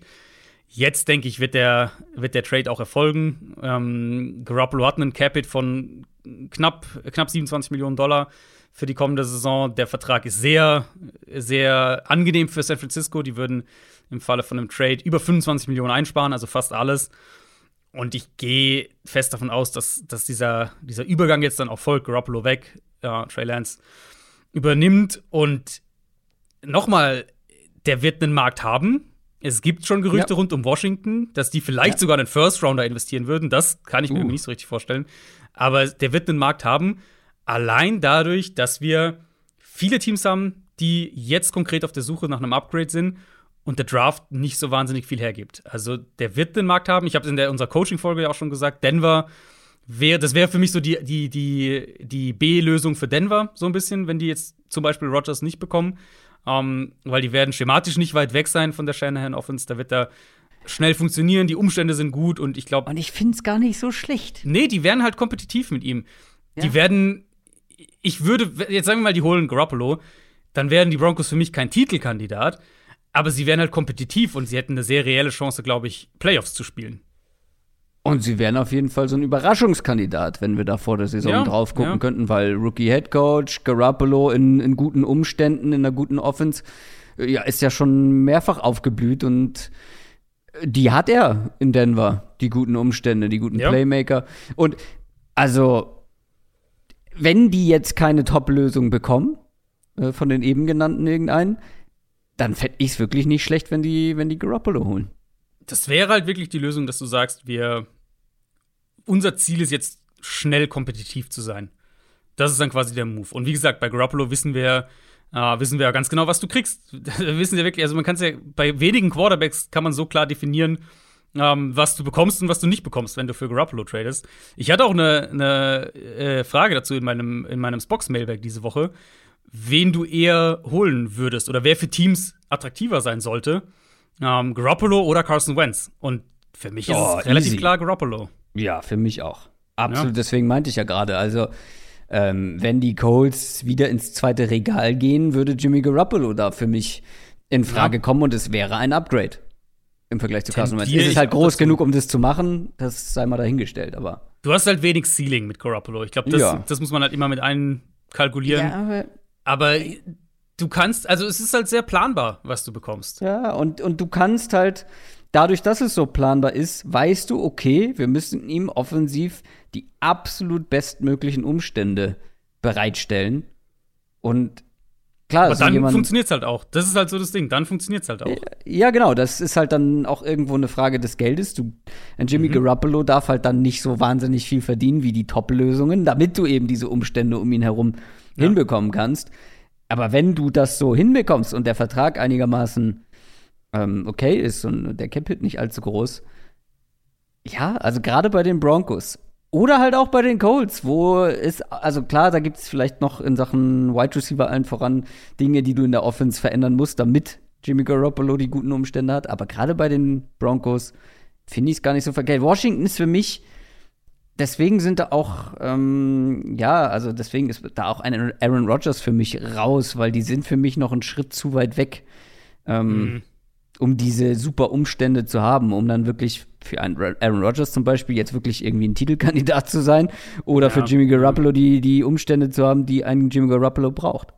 Ja, ich bin wirklich mal sehr auf den Markt letztlich gespannt. Mein, also mein Gefühl Aber geht eher Richtung Tag 2 Pick, also zweite, dritte Runde plus dann entweder ja. noch ein, Tag 3 Pick oder vielleicht auch ein Spieler im Gegenzug, so ein, so ein Zweitrunden-Pick und irgendwie ein solider Starting, weiß nicht, Linebacker oder irgendwas, Safety, irgendwas sowas in der Richtung. Ähm, das könnte ich mir vorstellen.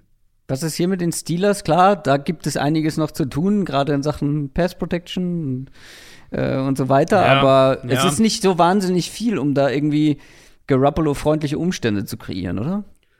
Ich muss sagen, dass ich bei Pittsburgh einfach noch nicht so ein richtiges Gefühl dafür habe, was für eine Offense die spielen wollen, weil das wird anders aussehen als letztes Jahr mit, mhm. mit Big Ben, einfach weil es halt sehr von Big Ben geprägt war. Meine Tendenz geht eher dazu, dass ich den Fit nicht hundertprozentig ideal finde, aber also das Garoppolo ein Upgrade zu dem wäre, was wir von Big Ben letztes Jahr bekommen haben. Ähm, da, ich glaube, da muss man nicht lange diskutieren. Kirk Cousins ist auch ein Name, der jetzt schon häufiger gefallen ist, aber über den müssen wir noch kurz sprechen. Ähm, weil da ist die Frage, bleibt er bei den Vikings? Ähm, ja, mhm. neues Regime, das da am Werk ist, muss man mal gucken, wonach die oder was die wollen. Wollen die jetzt einen Umbruch? Wollen sie einen Komplettumbruch? Wollen sie eher einen seichteren Umbruch? Wollen sie Cousins behalten? Ja oder nein? Äh, mein Tipp wäre tatsächlich, dass er da erstmal bleibt. Also der Cap-Hit ist irgendwie mhm. absurd hoch, habe ich gesehen, aber ja. also du kannst ja trotzdem irgendwie den Vertrag umstrukturieren, vielleicht eine kleine Verlängerung. Ist für mich eher vorstellbar als jetzt eine komplette Trennung, oder nicht?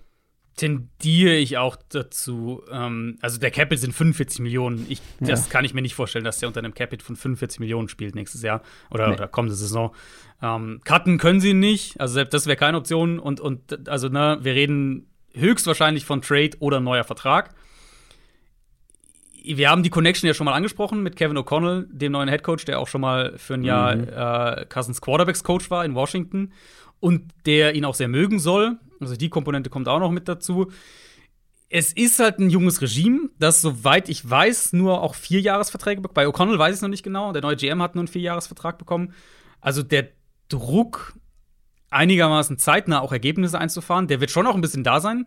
Um, ähm, und falls sie halt jetzt den Rebuild einleiten, der wahrscheinlich aus, aus, aus Franchise-Perspektive, ich denke, der richtige Schritt wäre.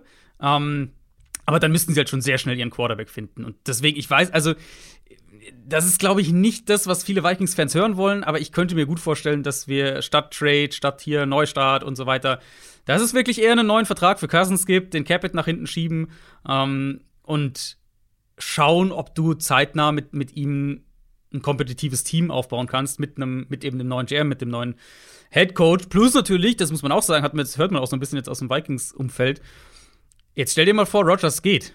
Dann ist Cousins halt klar der beste Quarterback in dieser Division. Und mhm. das ist natürlich irgendwo auch dann ein Punkt, wo du vielleicht aus Vikings Perspektive drauf, drauf guckst und sagst, falls Aaron Rodgers geht, Moment mal, ähm, mit ein paar ganz guten Moves noch, dann sind wir auf einmal der Favorit hier in der Division. Ja, also ich hier vielleicht auch noch mal wieder zu den äh, Fragen, die wir eingangs hatten. Was würdest du aus Vikings Sicht machen? Was würdest du aus Cousins Sicht machen? Also als, aus Vikings Sicht ist für mich die Tendenz ganz klar. Cousins halten, Vertrag umstrukturieren oder verlängern in irgendeiner Form und ja. erstmal bei Cousins bleiben, weil was ist, also also ich finde ganz harten Umbruch. Das, das, Ding ist halt aus Vikings Sicht oder aus Sicht des neuen Headcoaches und GM. Das sind irgendwie noch mal zwei Paar Schuhe, finde ich fast. Natürlich mhm. sind das diejenigen, die die Entscheidung treffen. Am Ende klar. Die Vikings an sich sind für mich halt schon ein Kandidat, um dieses Team, das seit Jahren diesen nächsten Schritt ja nicht machen konnte, das in mehreren Spots alt ist, das mehrere klare Baustellen auch hat.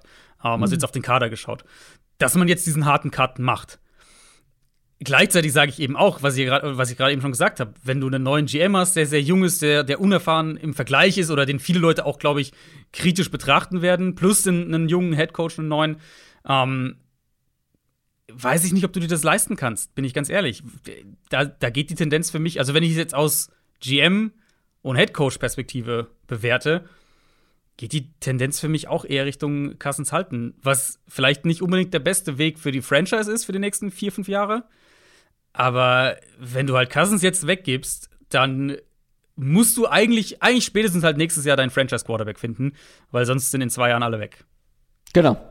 Das, das war eben auch meine Befürchtung. Was ist die ja. Alternative? Kellen Mond?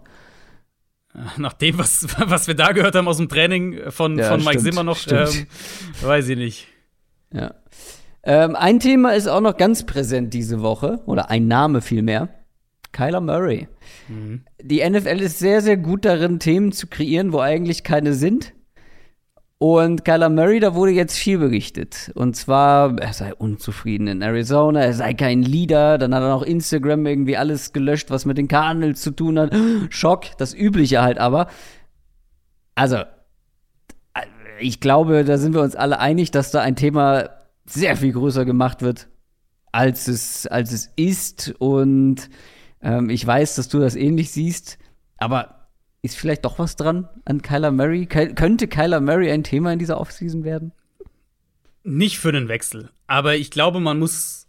Also ich fände es ich es halt sehr angenehm, wenn man über dieses Thema ähm, mit ein bisschen Vernunft reden könnte. Und ähm, also das, ja, ich weiß, das, das Gefühl habe ich bei sehr, sehr vielen Themen, jetzt mal auch unabhängig vom Football. Aber Vernunft. Ja, ja ich weiß, das weiß ich nicht. Weiß ich nicht. Nein, also mich ärgert die Art der Berichterstattung einfach. Wenn wir es einfach mal rekonstruieren. Also Murray räumt nach dem Pro Bowl seinen Instagram-Account auf und lässt nur noch zwei Bilder drauf. Eins war, äh, ich glaube, mit der Heisman Trophy und dann eins vom Pro Bowl. Dann rast natürlich erstmal aus, so, ne, will er eine Trade und so weiter und so fort. Ähm, da wird er hat ja alle Einträge gelöscht, das wird erstmal so ein bisschen ignoriert, also auch alle privaten Sachen, auch Family-Sachen, auch Sponsorensachen, die da drauf waren, hat ja alles gelöscht. Und dann gab's, ging ja auch direkt dieses rum, ja, er ist in den Team-Accounts entfolgt, was meines Wissens nach auch nicht korrekt ist, weil er denen nie gefolgt ist. Ähm, was schon, das hat mich schon so am Anfang so ein bisschen, ein bisschen gestört. Ähm, dass Spieler ihr Social Media Account mal leer räumen, das gibt's immer wieder. Stefan Dix hat das dieses Jahr auch gemacht nach dem Pro Bowl. Marquise Brown übrigens hat das auch äh, gemacht, hat alle Sachen mit, äh, vor allem alle Sachen auch mit Ravens Bezug von seinem Instagram Account gelöscht vor ein paar Tagen. Dann ist ein paar Tage Ruhe. Ähm, Rappaport sagt, man weiß nicht so genau, warum er das gemacht hat. Florio sagt, ja, ist nicht so ganz klar und alle spekulieren so ein bisschen.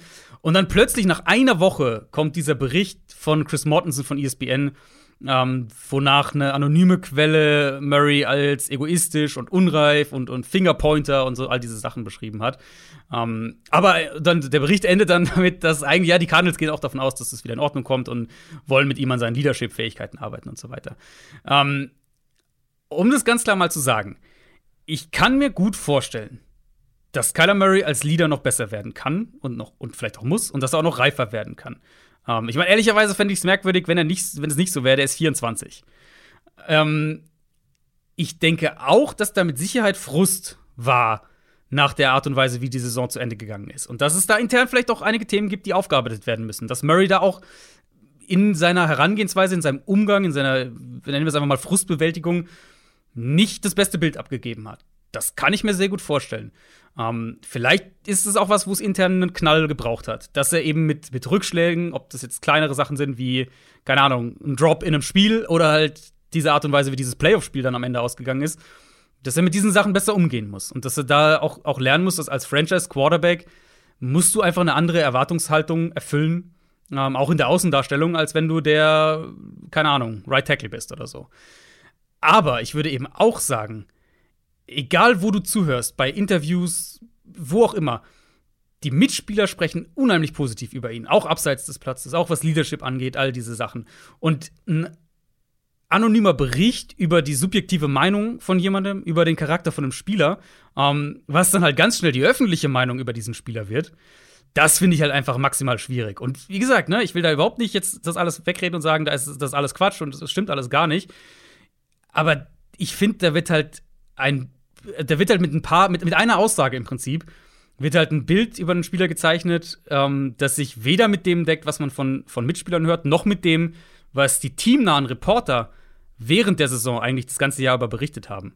Und ja, ich weiß nicht, diese Art Berichterstattung, so anonyme Quellen berichten über subjektive Meinungen, die finde ich einfach schwierig. Ähm, hat in meinen Augen auch ein bisschen drüber gewirkt. Und sowas bekommt halt total schnell dann, ne, das bekommt total schnell Beine und wird, wird dann ausgebreitet, das wissen wir alle. Ich fand's gut, dass die Cardinals was dazu gesagt haben, dass Murray dann auch auf Social Media was dazu gesagt hat. Und natürlich willst du als Team, dass sich dein junger Quarterback da als, als Leader und Fixpunkt und so weiter verbessert. Und die, das sind Sachen, die bei Murray, glaube ich, noch Arbeit brauchen. Ähm, aber eben die Art und Weise, wie das berichtet wurde, fand ich sehr, sehr schwierig. Ich glaube, ich habe da gar nichts mehr hinzuzufügen. Ich finde es grundsätzlich, also ich bin bei sowas ja immer eher zurückhaltend. wenn es mhm. so um Gerüchte geht, vor allem die dann so ein bisschen aus dem Nichts kommen. Klar, manchmal wird da dann was Ernstes draus, aber in den wenigsten Fällen ist das der Fall. Und äh, hier glaube ich auch, äh, wird, also das ist einfach nur so ein hochgekochtes Ding. Der Mann ist 24, der wird reifer, der wird sich entwickeln, der wird erwachsener. Ähm, der wird vielleicht auch mal ein bisschen mehr Lieder. Klar, manche sind, werden nie richtig gute Leader in mhm. dem Sinne, Teamleader. Ähm, das muss man abwarten, aber da jetzt so ein großes Thema draus zu machen. Er ist halt, ich, also ich glaube, er ist halt, ähm, und das, das trägt natürlich zu dem Bild auch so ein bisschen bei, er ist halt eher ein introvertierter Typ. Er ist halt kein Lautsprecher so. Das ist auch das, was man immer von den Reportern vor Ort dann mitkriegt. Ähm, der halt eher so ein bisschen, ja, dieses Lead by Example. Also der halt eher versucht, sozusagen die Sachen selber richtig zu machen. Ähm, und dann halt teilweise aber eben auch, das glaube ich schon, in manchen Momenten, Momenten, die so mit Frust oder mit negativen Sachen, mit Rückschlägen, damit noch nicht so richtig gut umgeht. Ähm, ich glaube, da ist schon irgendwo auch was dran. Nur die Art ja, und Weise, ja halt, wie das berichtet wurde, fand ich halt, ja. Ja, und vor allem all diese Themen können ja, können ja wahr sein, aber das, ähm, also nur deswegen trennen sich ja nicht Team und Spieler voneinander. Nein, nein. Es ist halt also natürlich, also, es wurde halt noch umso mehr breitgetreten, weil äh, Murray jetzt ja ab dieser Offseason ähm, äh, wäre er ja eligible für eine Draft, äh, für, eine, für eine Vertragsverlängerung. Ähm, dann jetzt nach seiner dritten Saison könnten sie ja den Vertrag mit ihm verlängern. Und solche Themen werden dann natürlich noch mal wieder auch hochgekocht. Mhm. Also willst du eine, willst du ihm 40 Millionen im Jahr geben? Ne? Äh, ist er ein guter Leader? Das ist halt dann, das geht dann halt damit wieder Hand in Hand in der, in der medialen Diskussion darüber. Jetzt haben wir sehr viel über Quarterbacks gesprochen, aber wir haben noch ein paar andere Themenpunkte die werden wahrscheinlich etwas, die können wir wahrscheinlich etwas schneller abhaken, aber gerade so aus Teamsicht wird es natürlich auch interessant, mhm. was die kommenden, wir haben ja jetzt genau genommen gar nicht über die Free Agency im klassischen Sinne gesprochen. Die meisten von den Quarterbacks sind ja noch unter Vertrag. Ähm, lass uns jetzt mal wirklich explizit über Free Agency sprechen und da geht es natürlich auch darum, welches Team hat welche Möglichkeiten. Wer könnten die Teams sein, die etwas aggressiver vorgehen, die sich ein Beispiel nehmen, zum mhm. Beispiel an den Patriots letztes Jahr. Wer könnten die Big, äh, Big Spender, steht in unseren Notizen, ähm, wer könnte das sein? Also einfache Antwort ist natürlich klar, die mit dem meisten Cap Space. Ja. Und äh, also es gibt tatsächlich sehr viele mit sehr viel Cap Space, zumindest in der Theorie.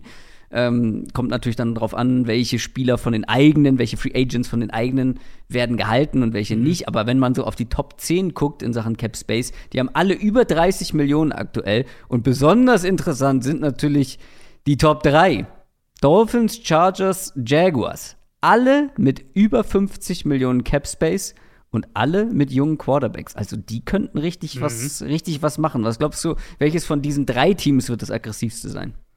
Bengals kann man da ja eigentlich auch noch mit dazu zählen. Die wollte ich gleich noch thematisieren. Okay, okay. Weil die, finde ich, passen nicht in diesen, in diesen Reigen, weil ähm, die Bengals standen gerade im Super Bowl. Die haben das auch viel stimmt, und auch einen jungen Quarterback, aber die Dolphins, Chargers und Jaguars, also gerade bei den Jaguars, da muss man auch noch einiges tun.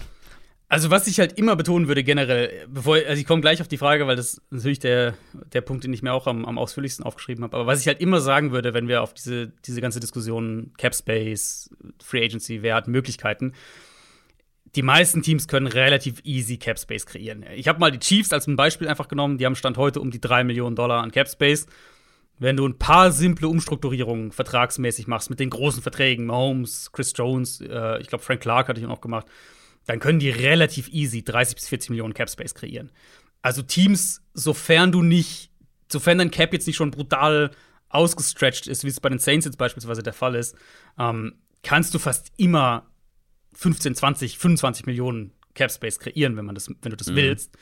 Ähm, was ich halt interessant finde, dann ist zu schauen, zum einen, wie verhalten sich GMs? Welche Muster kann man da erkennen? Ne, wir haben über die Colts ja schon gesprochen. So. Glauben wir, dass die auf einmal aggressiv werden, mhm, nachdem sie es mhm. unter Chris Ballard noch nie waren? Und dann aber eben auf der anderen Seite auch, und da wären dann die Colts auf der anderen Seite wieder im Rennen. Wer ist unter Druck? Wer muss investieren? Wer, um, bei wem geht es vielleicht um den Job, wenn nicht zeitnah Ergebnisse folgen? Und zeitnah Ergebnisse ist halt dann für mich immer noch in erster Linie die, die, die Free Agency, weil Draft ist, Draft ist super für dein, Draft brauchst du für dein langfristiges Teambuilding. Aber wenn du an dem Punkt bist, dass du sagst, irgendwie deine Top 2 Picks, die müssen direkt Leistungsträger werden, dann hast du ganz andere Probleme. Ähm, und wenn wir das hier anwenden, dann fängt es für mich tatsächlich ganz oben in dieser Liste an mit den Miami Dolphins, mit Chris Greer, mhm. dem GM, der geblieben ist, während Brian Flores gehen musste. Äh, Greer hatte jetzt mehrere ziemliche Fehlgriffe gehabt im Zuge dieses ganzen Dolphins-Rebuilds. Der sollte in meinen Augen ziemlichen Druck haben. Sie haben jetzt den neuen Head Coach geholt. Der wird mit Sicherheit mehr Spielraum haben als Greer. Also, falls es jetzt, ne, falls es jetzt schief geht, dann wird nicht der Head Coach derjenige sein, der zuerst gehen muss, sondern der GM. Und sie haben über 60 Millionen an Cap Space. Sie gehen in ein kritisches Jahr für Tour und in meinen Augen auch für ihren GM. Deswegen, ich erwarte, dass Miami eines der aggressivsten Teams sein wird, dass die ein, zwei der Top-O-Liner holen werden, dass die Gesicki halten, dass die einfach generell viel in ihre Offense investieren werden, damit sie möglichst schnell da sichtbare Erfolge haben. Ja, ähm, gehe ich komplett mit. Wie gesagt, bei den Chargers muss einiges passieren, dass man da auf den richtigen Track kommt. Aber ich finde die Chargers besonders interessant. Mhm. Ne? Mhm. So viel Cap Space und dann ja, aber trotzdem schon ein so gutes Team diese Saison gehabt. Nur ganz knapp an den Playoffs vorbeigeschlittert. Und vor allem, wenn du da an den richtigen Schrauben drehst, und das sind nicht viele, dann kannst du, glaube ja. ich, hier, also wir gucken da auf, auf die Defense natürlich, ähm, dann kannst du, glaube ich, ein richtig, richtig starkes Team mit so viel Cap Space zusammenschustern. Total. Also Chargers wäre so, Mike Williams wird Free Agent, das ist so der, der prominenteste eigene angehende Free Agent, den, entweder den zu halten oder halt in Wide Receiver auf jeden Fall zu investieren dann noch mal. Ja. Und dann halt Defensive Line. Also da. Ja, ja. jeder, ich glaube, so ziemlich jeder Mockdraft, den ich bisher gesehen habe, gibt den Chargers in Runde 1 einen, einen Defensive Lineman. Ähm, ihr wisst, wisst, wenn ihr uns so länger hört, wisst ihr, was ich von Mockdrafts vor der Free Agency halte. Ähm, ich könnte es mir ehrlich gesagt in dem Fall aber sogar vorstellen, dass die Chargers ein, zwei Defensive Linemen holen und trotzdem noch Mockdrafts den, den Defensive Tackle in Runde 1 geben. Ja. Die Bengals hast du gerade schon mal angesprochen, ne? Mhm. Ähm, die, ich meine, die waren gerade im Super Bowl, aber auch hier war eigentlich ja auch in den Playoffs offensichtlich, woran es hapert. Und die haben auf jeden Fall auch die Möglichkeiten, genau an den Stellen was zu verändern, ja. wenn wir da über Pass Protection sprechen und den ja. einen oder anderen, die ein oder andere Position in der Defense. Die haben 48 Millionen Stand. Mhm. Jetzt sind, ähm, ich glaube, Platz 4, ne? hinter den Top 3, die ich gerade genannt habe. Genau, das also, ist so also die Top-Gruppe, ja. Also das zeigt auch noch mal, wie viel einfach, wie viel es bringt, wenn du einen Top Quarterback wie Joe Burrow auf dem Rookie-Vertrag hast, was du da alles machen kannst. Und die ja. müssten, die müssten jetzt auch noch mal richtig aggressiv sein. Aber auch die Bengals sind ein Team, die nicht dafür bekannt sind, aggressiv zu sein. Sie waren es letztes Jahr so im mhm. So ein bisschen. Und ich mhm. finde, sie haben auch super Entscheidungen getroffen. Ne? Also, und die haben, haben sich auch alle gelohnt, genau, ja. Genau, wir haben über Trey Hendrickson gesprochen, aber auch ein ähm, ist mir natürlich gerade der Name entfallen, der Cornerback, der nach Washington gegangen ist. Äh, William Jackson. William Jackson, genau, den ziehen zu lassen und unter anderem Chidobe Awuzie zu holen, da war ich auch skeptisch. So, aber war Awuzie besser als William Jackson in den letzten Jahren bei den Bengals? Ich würde behaupten, ja. Du meinst, in diesem aber, Jahr bei den Bengals war er besser, ja. Ja, das stimmt. Äh, genau, und ja. ähm, halt wirklich Entscheidungen, die man kritisch gesehen hat, gerade auch in der Free Agency. Mhm. Und da müssen sie jetzt anschließen. Da müssen sie anschließen, da weitermachen und dann können die Bengals ja noch, noch deutlich stärker werden als dieses Jahr. Also mein, meine Blueprint für die Bengals wäre relativ deutlich. Ich würde Ryan Jensen, den Bucks Center, der Free Agent wird, dem würde ich so viel Geld bieten, bis er kommt.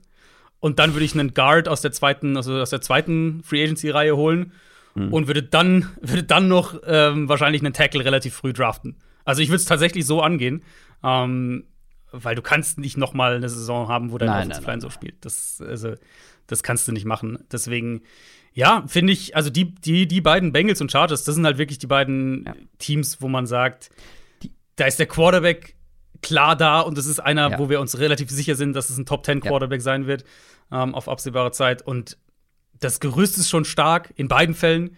Ähm, mit jetzt noch zwei, zwei, drei kritischen Moves kannst du halt wirklich einen, einen echt, echt starken Kader aufs Feld bringen. Und ich weiß, die Bengals waren gerade im Super Bowl, aber dass die Bengals trotzdem offensichtliche Baustellen haben, ist ja, ja. Ist ja kein Geheimnis. Und sie haben die Spiele ja jetzt auch nicht dominiert ähm, genau. in den Playoffs. Also da ist noch Luft nach oben. Und genau diese beiden Teams können mit einer starken Free Agency wirklich von, also es fällt mir schwer, die Bengals jetzt schon als, als Contender zu betrachten, aber sie waren gerade im Super Bowl, also ja. sie waren literally ja. ein Contender, aber die beiden könnten halt jetzt wirklich auch vor der Saison schon mhm. als Contender angesehen werden. Müssen die Bengals jetzt wahrscheinlich so oder so, aber ich glaube, ihr wisst, was ich meine. Ähm, über die Broncos haben wir auch schon häufig gesprochen. Ähm, die haben die Säulen im Team schon, junge Spieler. Die haben aber auch die Kohle, um was zu machen. Und mhm. die könnten halt auch eins der Teams sein, was wirklich die Free Agency in irgendeiner Form prägt. Und wenn es auch nur mit einem ja, mit einem Quarterback-Trade ist und dann ultra aggressiv sind. Aber Thema Aggressivität ich habe es ja vorhin schon mal gesagt, ist eine Copycat League in gewisser Weise. Also wenn irgendwas gut ja. funktioniert, dann versuchen andere das nachzumachen. Und was die Rams gemacht haben, das hat einfach wunderbar funktioniert. Dieses ultra aggressive, dieses unsere Zeit ist jetzt. Wir scheißen auf frühe Draftpicks, die geben wir aus für einen Quarterback. Wir holen uns so Leute wie eben ein Von Miller, wir holen uns einen Jalen Ramsey, wir holen uns einen Odell Beckham Jr. Pure Aggressivität welche Teams könnten es, welche Teams glaubst du, könnten da folgen und, und versuchen, einen ähnlichen Weg einzuschlagen? Oder sag mal nur eins, weil ich habe auch noch eins parat. Okay, ähm, vielleicht ein bisschen außerhalb der Box gedacht, weil der, also natürlich wird viel über den All-In-Ansatz der Rams gesprochen, jetzt nach dem Super Bowl, klar. Äh, und dieses Jahr war es dann auch mit Stafford, mit Von Miller, noch Beckham geholt als Free Agent das war schon mal noch so ein richtig krasser Push dann irgendwo auch, um diesen letzten Schritt halt zu schaffen. Also von Anfang an eigentlich Stafford zu holen war teuer und, und war ein Upgrade, aber auch ein bisschen up and down. Von Miller, der Trade war sehr teuer. Ähm, Beckham, Beckham war, fällt da eigentlich noch fast aus der Reihe, weil der hat jetzt nicht viel gekostet in dem Sinne. Ich würde halt bei den Rams immer wieder darauf hinweisen, dass das Team trotzdem auch organisch gewachsen ist. Zum einen mit vielen guten Mid-Round-Picks, von denen ähm, von denen viele im Super Bowl gestartet haben, also wenn wir sagen, sagen wir jetzt, ja. nehmen wir mal ab, ab Runde 2 über die letzten fünf Jahre ungefähr.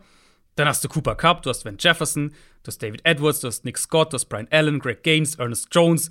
Das sind alles selbst gedraftete Spieler außerhalb mhm. der ersten Runde gewesen über die letzten Jahre, die Starter waren im Super Bowl.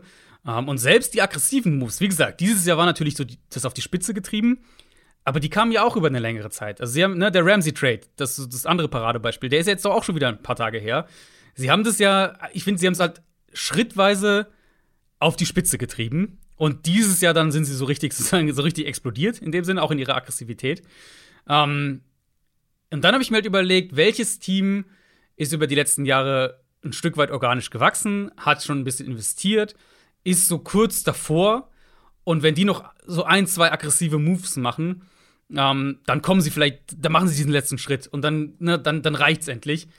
Und dann bin ich bei Buffalo gelandet. Buffalo für mich ist mhm. schon so kurz davor und das jetzt schon seit, seit eigentlich seit zwei Jahren. Ähm, mhm. Ähm, wenn die jetzt vielleicht die Möglichkeit haben, ich habe jetzt gar nicht mhm. auf eine bestimmte Position gedingst, also ob das jetzt ein Pass-Rusher ist oder, oder, oder ein mhm. Cornerback, egal, also ne, habe ich jetzt gar nicht auf eine Position beschränkt, aber wenn die die Möglichkeit haben, auf einer Premium-Position, wie es die Rams ja auch immer gemacht haben, die haben ja immer in Premium-Positionen investiert. Ähm, Corner, Receiver, Quarterback, Pass-Rusher. Wenn sie da die Möglichkeit haben, einen, einen Superstar per Trade zu bekommen, und mhm. das kostet sie vielleicht, was weiß ich, einen Erstrunden-Pick und einen Zweitrunden-Pick oder wie auch immer, Buffalo wäre für mich das Team, wo ich ja. das gerne sehen würde. Ja, finde ich sehr, sehr gut. Weil vor allem auf der anderen Seite, die haben selber nicht so viele kritische Free Agents, sprich, sie mhm. halten den ja. Kern dieser Truppe zusammen, waren schon nah dran, könnten genau. aber wirklich echt noch auch, auch äh, Upgrades vertragen auf so Positionen wie, also bei mir hat sofort Edge Rush geklingelt oder generell Pass Rush in irgendeiner Form. Gerade mal nachgeguckt, auch ein Jerry Hughes ist, mhm. glaube ich, Free Agent genau. da. Ähm, da könnte man was machen. Ja, noch, noch auf, auf, äh, auf Cornerback vielleicht, wie du schon gesagt hast. Ja, finde ich gut, finde ich gut, äh, weil das wäre dann wirklich dieser letzte Schritt, den, den die Bills auch irgendwo gehen müssen, weil du kannst mhm. dich nicht drauf verlassen, in dieser AFC mit den Chiefs, ja, dann, also du musst sicher gehen, dass du zumindest in dieses letzte Spiel vor dem Super Bowl kommst in der AFC. Und also so sicher wie du dir nur sein kannst. ja, und das schaffst du halt eben, wenn du noch mal ein bisschen ins und die Bills da da fehlt es auch ein bisschen an Star Power, ne? Also muss man ja auch ganz ehrlich sagen. Also klar, Josh Allen hat sich zu einem zu einem Star entwickelt, Stefan Dix ist einer. also die richtig großen, gerade in der Defense, vielleicht noch den einen oder anderen großen Playmaker. Also mit Stars meine ich jetzt nicht nur große Namen, sondern halt auch wirklich Playmaker, die, die dir dann auch so mal ein Spiel mitentscheiden können. Mhm. Ja. Finde ich sehr gut. Ja. Ich, ich bin nicht, ich habe nicht ganz so weit um die Ecke gedacht diesmal. Ähm, ich komme wieder zu dem Punkt zurück, den ich vorher schon angedeutet habe, und zwar, wo ich es mir wünschen würde, dass wir mal so richtige Aggressivität sehen. Das sind halt eben die Colts. Weil ich habe ich habe ja so häufig auch auf den Colts rumgehackt, weil sie mir zu passiv waren, so, so Mhm. zu konservativ. Und jetzt mal, klar, die sind nicht ansatzweise da, wo die Bills sind, aber ich finde, die haben auch jetzt über mehrere Jahre sich etwas aufgebaut, nämlich dieses Grundgerüst, von dem wir immer sprechen. Und ich finde, die, sie würden einfach so weiter dümpeln, haben wir ja eben schon bei Carsten Wentz besprochen, sie würden einfach so weiter dümpeln, wenn sie jetzt einfach so weitermachen und weiter versuchen, sich das Gerüst so nach und nach irgendwie weiter aufzubauen, ein bisschen zu verbessern. Nee, jetzt muss es mal eine Attacke geben. Jetzt muss es mal den, den teuren Trade geben für einen guten Quarterback ähm, jetzt muss es mal, müssen es mal größere Investitionen sein in der Free Agency. Die haben Cap Space. Die sind mit, ich glaube, unter den Top 10 aktuell. Also, da kann man jetzt auch nicht irgendwie Ausreden finden, warum man nicht aggressiv sein sollte. Und das Gerüst ist da und jetzt fehlen halt einfach die i-Tüpfelchen. Jetzt fehlen eben die besagten Playmaker. Hol dir halt einen Top-Receiver in der Free Agency. Hol dir ein, zwei defensive Stützen, weil es gibt, gerade was das angeht, gibt es genug. Also, wenn wir jetzt davon ausgehen, ich würde es wie folgt machen. Trade für einen Top-Quarterback. Nehmen wir mal, Deshaun Watson ist zu riskant. Ja, all in bei Russell Wilson. All in bei Russell Wilson. Gibst dem Vertrag, der das irgendwie ermöglicht, halt, dass du jetzt noch ähm, viel in das Team investieren kannst. Dann holst du dir, auf Receiver brauchst du eine absolute Top-Lösung in meinen Augen. Ähm, und jemand, der Outside gewinnen kannst, ja, lass es ein Mike Williams sein. Oder ein Allen Robinson. Michael Find ich- Gallup wäre auch eine Option.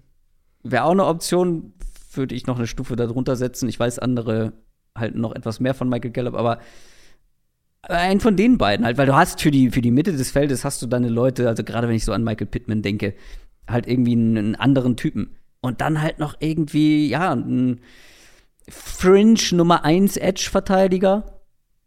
Melvin Ingram, vielleicht. Emmanuel Ogba sind irgendwie Free Agents. Und natürlich brauchst du auf Cornerback was. Und das sind jetzt nicht wahnsinnig viele Sachen, die du da angehen musst. Du musst sie halt nur aggressiv mit Das sind Top-Lösungen halt teure besetzen. Sachen, genau. Das sind halt Sind teure, teure Sachen. ja. Also, Genau, sind die absolut teuersten Positionen in der Genau. NFL. Alle vier, die ich genannt ja, habe. Genau. Aber genau das passt macht ja den dem, Unterschied. Genau, das passt ja zu dem, was du gesagt hast. Ja. Deswegen, also wenn die Colts diese Offseason aggressiv sind, verspreche ich euch, bin ich ein absoluter Colts-Belieber, je nachdem, wie sie es machen, und werde nicht mehr weiter drauf rumhacken. Aber es war halt immer das, was mich so gestört hat. Ja, du musst halt auch mal dein Ja, Gerüst irgendwie in Erfolg um. um Und das hat sie an den. Punkt gebracht, an dem sie jetzt sind. Und selbst die Carson Wentz-Sache, wo sie ein Stück weit aggressiv waren, aber selbst da waren sie ja, Ja, aggressiv nur in ihrer Bubble, weil halt Ja, ne, die, genau. die Frank Reich, Carson Wentz Connection und so, vielleicht kriegen wir ihn wieder hin. Ähm, also bin ich voll bei dir. Wir haben jetzt ähm, viel über, über Trades gesprochen, ja, aber vor allem mit Blick auf, auf Quarterbacks. Ähm, aber das, es gibt ja noch ein paar andere Positionen im Football. Glaubst du, es wird auch noch ein paar andere Trades geben? Also hast du da Spieler auf dem Schirm, Mhm. große Namen, große Stars, die möglicherweise getradet werden könnten? Ich kann mir gerade bei Receivern vorstellen, dass da noch was passiert. Also Calvin Ridley muss man hier, glaube ich, nennen. Das ist ein bisschen ein Sonderfall. Der hatte sich ja während der Saison dann rausgenommen im Oktober, weil er mentale Probleme hatte, die er bewältigen musste. Soll jetzt in der Hinsicht wieder auf einem, auf einem besseren Weg sein. Also es gibt da Berichte, ähm, dass er wieder spielen will, aber dass er gerne einen neuen Start woanders hätte. Also dass er ne, einen Tapetenwechsel, einen Neustart bei einem anderen Team. Ähm, da müsste man natürlich als, als potenziell interessiertes Team, müsste man das sehr genau evaluieren. Idealerweise mit ihm sprechen, möglichst viel, sich ein Bild verschaffen, all diese Sachen, sich, sich einfach einen Eindruck verschaffen. Ähm, sportlich war er, fand ich, 2020 war er ein Top 10, Top 15 Receiver in der NFL. Der Vertrag wird ein Thema sein bei ihm. Äh, Capit in der kommenden Saison sind 11 Millionen Dollar, aber das ist ja schon die Fifth-Year-Option, sprich, wir reden dann auch darüber, dass er einen neuen Vertrag bräuchte. Also da ist auch noch mal ein bisschen, bisschen Risiko mit drin. Aber sofern du als Team überzeugt bist, dass es ihm gut geht, dass er so ne, neuer, neuer Start, das wird ihm noch weiter gut tun und er ist, an einem, er ist in, in, in einem good place gerade, dann wäre ich da nicht abgeneigt, auch einen Late First Rounder zu investieren. Ein Second Rounder auf jeden Fall. Ein Late First Rounder aber fast auch schon, weil Calvin Ridley, mm. wenn er wenn er spielt, wenn es ihm gut geht, ist halt ein echt guter Receiver. Ja, finde ich gut. Ich musste sofort an, an die Saints Stars denken. Mhm. Du hast kein Cap Space bei den Saints. Du, du, stehst vor einem Umbruch. Was soll man da zum Beispiel mit einem Michael Thomas? Den ja. wir lange nicht gesehen ja. haben, aber ist 28 Jahre alt, hat einen Cap-Hit von 24 Millionen. Mhm. Und vor allem, was will Michael Thomas noch bei den Saints? War eh schon unzufrieden, so das, was man gehört hat. Aber Elvin Kamara würde ich ja auch nicht rausnehmen. Ist wahrscheinlich unwahrscheinlicher, weil mehr noch so Face of the Franchise. Und ohne ihn hättest du dann gar keine Playmaker-Qualitäten mehr. Aber auch er, ja, will der noch so einen so Umbruch irgendwie naja. mitmachen? Keine Ahnung. Äh, wer ist überhaupt der Quarterback? Wer ist, wer, ja. wie sieht die Offense aus? Also, ja, viele, sehr viele Fragen da noch. Also als, aus Camara-Sicht hätte ich auf jeden Fall Interesse an einem Trade. Aber Michael Thomas wäre so für mich der große Name, der mich auf jeden mhm. Fall bei den Saints anlacht. Ich hätte noch einen Ex-Saints-Receiver. Ex-Ex muss man eigentlich so sagen. Oder Ex-Ex-Ex, schon fast. Äh, Brandon Cooks. Der, ja, natürlich, immer für einen äh, Trade. Äh, immer, genau. Kandidat.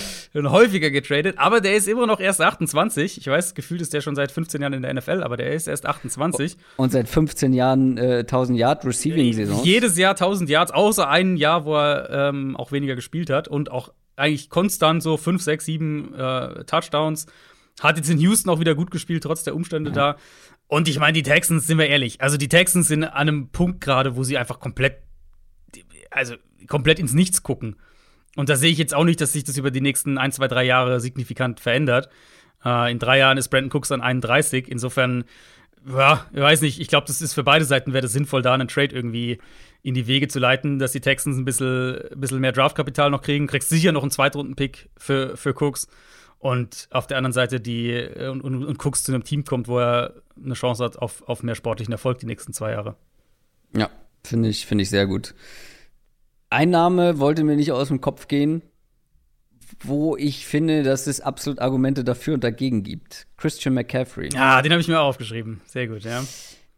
Wenn die Panthers aggressiv auf dem Quarterback-Markt sein wollen, und wir wissen, dass das so grundsätzlich ihre Art auch, auch wäre, aber wenn wir da jetzt von einem Russell Wilson oder einem Deshaun Watson sprechen, dann, dann brauchst du Picks, mhm. äh, um das äh, zu, zu realisieren. Und du brauchst dann auch irgendwo Cap Space. 14 ja. Millionen Euro Cap Hit hat Christian McCaffrey. Ist ungefähr so im Elvin Kamara-Bereich. War jetzt ständig verletzt. Natürlich, das ist irgendwie so ein Aushängeschild für die Panthers. Aber ist er wirklich so wie. Also, wenn du wirklich alles auf diesen Quarterback setzen willst, dann musst du dich von irgendwem trennen. Mhm. Was kriegst du für McCaffrey, wäre meine Frage. Also ich ja, bin bei zwei Punkten so. Also A, was ist sein Wert in der Liga, gerade mit den Verletzungen jetzt die letzten Jahre? Und dann halt B, also, macht Matt Rule das in einem Jahr, wo es um seinen Job geht, sein, sein, sein Star Running Back wegtraden? Das ist das Argument, das große Argument dagegen, finde ich. Mhm. Warum sollte er jetzt McCaffrey wegtraden, wenn er doch wirklich sportlichen Erfolg nächstes Jahr braucht? Ja. Und Christian McCaffrey, wenn fit, ist ein Garant zumindest für mehr sportlichen Erfolg äh, ja. in gewisser ja. Weise. Ja, finde ich fair. Ich weiß aber, dass der Wert, der Value in der Liga höher sein wird, als, als, äh, als du dem Ganzen zugestehen willst, glaube ich. Aber okay, aber also, dann lass uns mal, lass uns mal eine Zahl sagen. Ja. Du kriegst keinen First Rounder für McCaffrey. Ähm, kriegst du einen Second Rounder? Ja, definitiv. Glaubst definitiv einen Second Rounder? Definitiv. Ich glaube, ich, ich, würde mitgehen. Second Rounder würde ich, glaube ich, mitgehen. Dass das, also nicht, dass ich das bezahlen würde, aber dass du das kriegst. Ich glaube, du musst, einen Second Rounder musst du noch irgendwas spät draufpacken sogar. Boah. Boah. War echt. Mhm. Mit den Verletzungen der letzten Jahre und dem teuren Vertrag. Mhm. Ich glaube schon. Also, also, wenn ich Carolina bin und irgendwer kommt mit einem Second Rounder, dann dann da also glatt, sofort, ja. glatt für einen Second Rounder. Also kommt natürlich mhm. drauf an, von welchem Team, weil in welchem richtig, Bereich ja. dann. Aber ja, ist richtig. Aber also sagen wir mal so Mitte bis später Second Rounder. Ja, würde ich machen. Okay. Du wirst halt diesen Vertrag auch einfach los. Das ist halt. Naja. Also.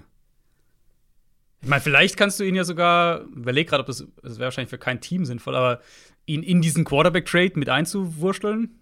So. Aber es Thema Aggressivität, äh, Christian McCaffrey zu den Bills. Wäre oh. wär nicht, der, nicht der Move, den ich im Sinn hatte, als ich eben über die Bills auch hingeredet habe. Ich fände ihn aber ziemlich lecker, ehrlich gesagt. Uh, aber die Bills zahlen keinen Zweitrunden-Pick für McCaffrey. Ja, ja, du mit deinem Grundvertrauen in. ich fände es super spannend. Ich, hab, ich, hab, äh, ich würde noch, einen, noch einen reinschmeißen, wenn wir schon bei den Running Backs ja. sind. Äh, Saquon Barkley. Habe ich auch drüber nachgedacht, kann ich mir aber irgendwie nicht vorstellen. Also. Echt? Das kann ich mir eher vorstellen als McCaffrey. Also neues Regime, Neustart in New York, ähm, ja, und genau, Druck und so. Ja, so, und jetzt pass auf. Neues Regime bei den Giants und dein erster Move ist, einen der absoluten Topstars äh, wegzutraden. Nee, machst du nicht. Machst du nicht, glaube ich nicht. Puh, ja, ich weiß nicht. Also du bist so unten durch bei einem großen Teil der, der, der Fanbase, weil wir dürfen ja, also wir können ja nicht von uns auf, auf eine, eine Hardcore-Fanbase schließen. Ich glaube, bei den Giants steht Saquon ja, Barkley auch trotz der Verletzung noch ganz hoch im Kurs. Das ist so einer von denen, ja, Face of the Franchise, Aushängeschild, Starpotenzial, auch wenn es die letzten Jahre halt ein bisschen, äh, mhm. äh, ja, wegen Verletzungen nicht so funktioniert hat. Aber da kommen neue Leute rein. Das erste, was du machst, einen der größten Stars wegtraden. Weißt du noch, dass wir genau, wegtraden, genau darüber äh, auch, bei, auch gesprochen hatten, als Matt Rule nach Carolina kam? Genau, das ist mir nämlich mhm. auch gerade eingefallen. Und haben sie es gemacht? Nee. Könnten sie es dieses Jahr machen? Hätten sie es machen, hätten sie es machen sollen. Das ist was anderes. Ja. ja, das also ich tendiere dazu, dass ich, ich tendiere dazu, dass ich sage, ich könnte mir eher vorstellen, dass das neue Giants-Regime Barkley tradet, als dass Matt Rule in einem absoluten Do-or-Die-Jahr McCaffrey wegtradet. Sind wir ehrlich, keiner von den beiden. Wahrscheinlich keiner von beiden, ja. Und Alvin Kamara auch nicht. Ja, ich meine, der hat ja auch noch äh, eine, eine außersportliche Thematik erstmal, die da Das stimmt, das stimmt, das kommt noch mit hinzu. Ja. So, unsere kleine Preview auf die Free Agency. Lass uns noch mal einen Blick zum Abschluss noch ein bisschen weiter vorauswerfen. Mhm. Stichwort Draft. Wie gesagt, ich habe noch nicht viel viel gemacht in Sachen Draft. Ich kann nicht so viel dazu beitragen, aber das ist ja für die Free Agency auch nicht gerade uninteressant. So, was ja. sind denn so die starken Positionsgruppen in dem diesjährigen Draft? Man hat jetzt schon rausgehört, Quarterback eher mhm. schwierig, mhm. aber gibt es andere Positionen, wo man auch, oder wo man, wo man es anders sieht, wo man sagt, okay, da müssen wir jetzt in der Free Agency nicht all in gehen, weil mhm. da haben wir eigentlich wahrscheinlich eine ganz gute Auswahl im Draft zur Verfügung. Ähm, was ist da so dein Eindruck ähm, vom Draft dieses also, Jahr? Also, erster Eindruck für mich ist, dass die, dass, ähm, die Defense sehr stark besetzt ist. Mhm. Edge Rush ist, äh, also da werden, glaube ich, du hast Kayvon Thibodeau, Aiden Hutchinson, David Ojabo, ähm, Jermaine Johnson, George Galaftis, da werden fünf, sechs in der ersten Runde gehen. Mhm. Cornerback ist auch stark. Ich, da sehe ich auch vier, vielleicht fünf in der ersten Runde. Ähm, Safety gibt es mehrere gute, Linebacker gibt es mehrere gute, auch Interior Defensive Line gibt es einige so für, für die ersten, sag ich mal, 50, Top 50 Picks ungefähr. Defense sehe ich insgesamt relativ gut. Und Wide Receiver ist halt wieder die, die, die stärkste Gruppe in der Breite für mich. Mhm. Da finde ich auch ähnlich wie, wie, ähm, wie Quarterback, finde ich, gibt's, ist die Qualität in der Spitze nicht so stark. Aber wenn wir dann so ab Mitte erste Runde etwa sprechen, die, die Breite dann bis, keine Ahnung, Ende zweite, Mitte dritte Runde, da gibt es auch wieder sehr, sehr verschiedene Receiver-Typen, so wie die letzten Jahre eigentlich auch, die in der NFL, glaube ich, schnell starten können und einen Impact auch haben können. Und es gibt halt unheimlich viel. Also, das wird Receiver-Folge, da freue ich mich auch schon drauf, weil das wird, da kannst du, du kannst fünf, sechs Leute rechtfertigen, die vielleicht an der Eins am Ende ähm, stehen. Also das ist eine, eine sehr, es ist halt ist eine sehr, wie sagt, man, wie sagt man, eine sehr, ja. sehr flache Hierarchie quasi, weil keine, ist, letztes Jahr war es ja schon so, zwei, drei sitzen sie, setzen sich ab an der Spitze, ob man dann Chase an eins hat oder Smith oder Waddle oder wie auch immer, aber die drei waren schon so. Das, Und das, das Jahr davor auch. Genau, das Jahr davor auch, das, das, das Top-Trio. Dieses Jahr, finde ich, kannst du echt, hast du echt so eine Top 5, Top 6 irgendwie eher. Und ähm, Deswegen bin ich halt sehr gespannt auf den Receiver-Markt dann wiederum in der Free mhm. Agency. auf der anderen Seite sage ich halt auch ganz klar, und deswegen würde ich trotzdem, wenn du jetzt ein Team bist, was vielleicht schon einen guten Receiver hat, aber sonst so ein bisschen Fragezeichen, würde ich trotzdem auch in der Free Agency investieren, weil du brauchst einfach drei, vier gute Waffen in der NFL. Ähm, und da würde ich halt immer noch sagen, hol dir einen in der Free Agency und draft noch einen in der zweiten Runde oder so. Und da, dann bist du wahrscheinlich auf einem ganz guten Weg.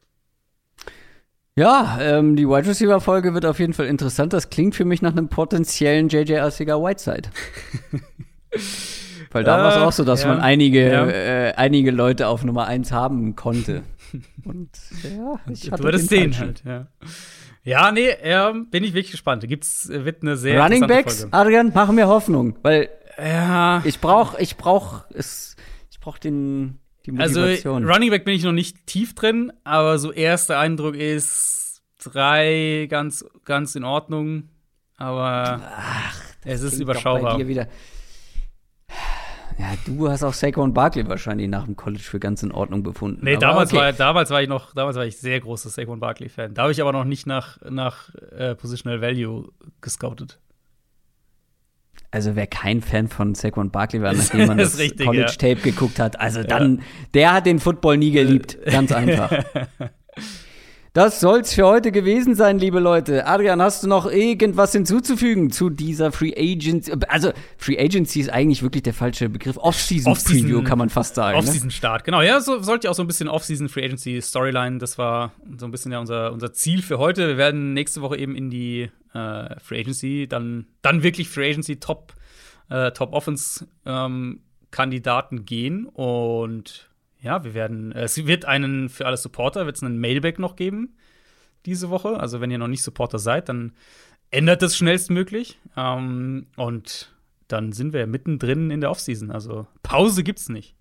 Pause gibt's irgendwann später im Jahr. Das war's für heute.